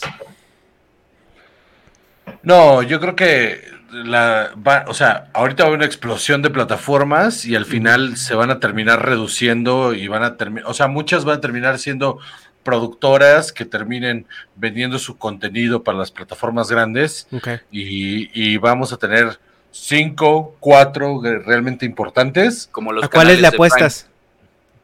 Disney, Netflix, Amazon y HBO, Max. Ok. Pues no Todas sé tantas más haya, pero. No, es que hay de Paramount, hay de. Está Paramount Plus, está Hulu, Stars. Sí, hay un chingo. Y todas las demás, todas van a terminar vendiendo todo su contenido a las plataformas importantes. Nos vamos a quedar con cuatro. Sí, pues estamos viendo Stars Play o Rakuten TV, pero son muy minoritarias. Hay varias que no son de pago, sino que te meten anuncios. Todas esas me imagino que Pluto, ¿no? Pluto TV también. Pluto también. Todas van a terminar cediendo su contenido a, las plataformas grandes. Pues ya con que regresen The Office a, Netflix, ¿no? El, trabado le dicen. Es que está en, está en Prime. no, se la llevaron a Paramount, creo, ¿no? Eh, ah, The Office, sí. El, eh, The Office estuvo todo el año pasado en Netflix el 31 de diciembre fue el último día y se fue a Paramount y es el gancho. Creo que para tener acceso a eh, todo, todo el modelo de negocio de, la plataforma de Paramount es, lo están basando en The Office porque si, si agarras la prueba nomás puedes ver la 1 y la 2. Si agarras como la membresía de en medio ves hasta la 4 y hasta que pagas la full membership te dan las, las 8 o 9 temporadas de The Office. Pero, pues, ¿estás de acuerdo? Pues, güey, pues mejor voy y me la compro en. Pues voy, y me la compro en DVD, güey. Sin 30 dólares en. Ok, abuelo. Ok, Pues es que. Pues es que ya no, no vas a contratar una plataforma por una serie, güey. Yo ya no tengo cambio DVD. el DVD, déjame levanto de mi silla. Ay, abuelo, ya, siéntese. Oye, lo dirás de broma, pero pues ya más bien, ya hasta se escucha abuelo sacar el Play 3, güey, para poner los DVDs. Sí, pinche pedote, güey, acá divertirse. Pero yo no sé cómo esté en Estados Unidos, pero desde luego aquí, desde España, yo he visto el Mandalorian, la serie completa, y no tengo, no tengo Disney Plus.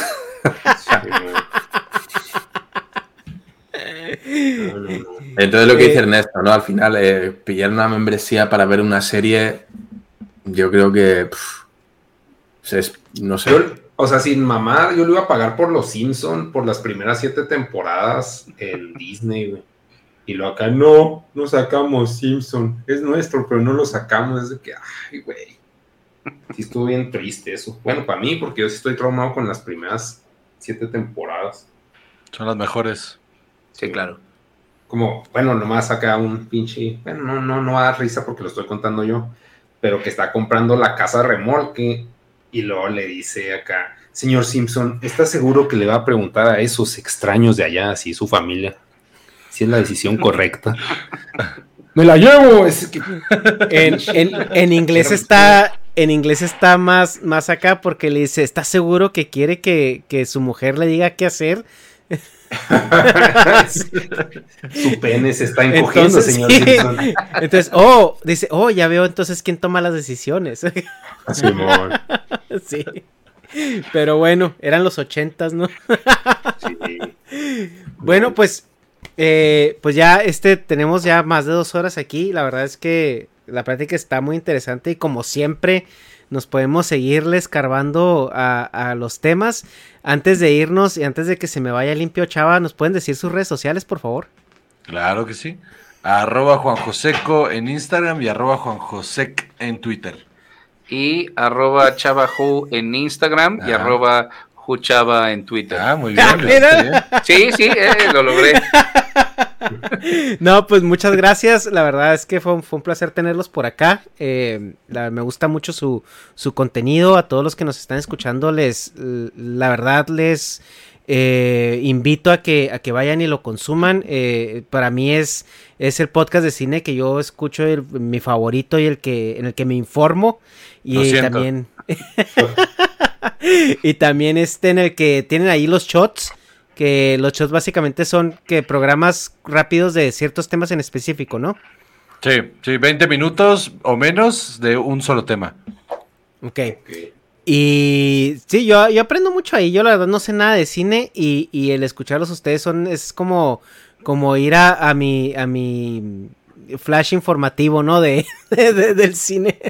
Bueno, Bueno, pues No, eh, yo, yo la neta, bueno, nomás agregando, pues sí, sí agradezco mucho la paciencia que tuvieron en este podcast, ahí disculpen mi, mi léxico y todo, pero sí, sí me la pasé muy chido, sí me cayeron chiote a huevo. y, y pues sí, este, gracias por la paciencia más que nada.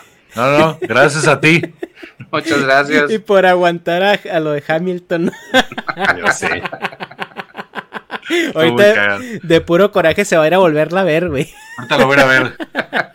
Y así, no es tan mala, maldita sea. La veré ocho veces hoy, así que, güey. Dharma, muchas gracias por estado aquí. A ti por invitarme una semana más y un placer. Muchas gracias a los invitados, de verdad. Y pues Gracias. bueno, y a todos los que nos escuchan, muchas gracias por seguir el canal y nos vemos en la semana que viene. Bye. Bye.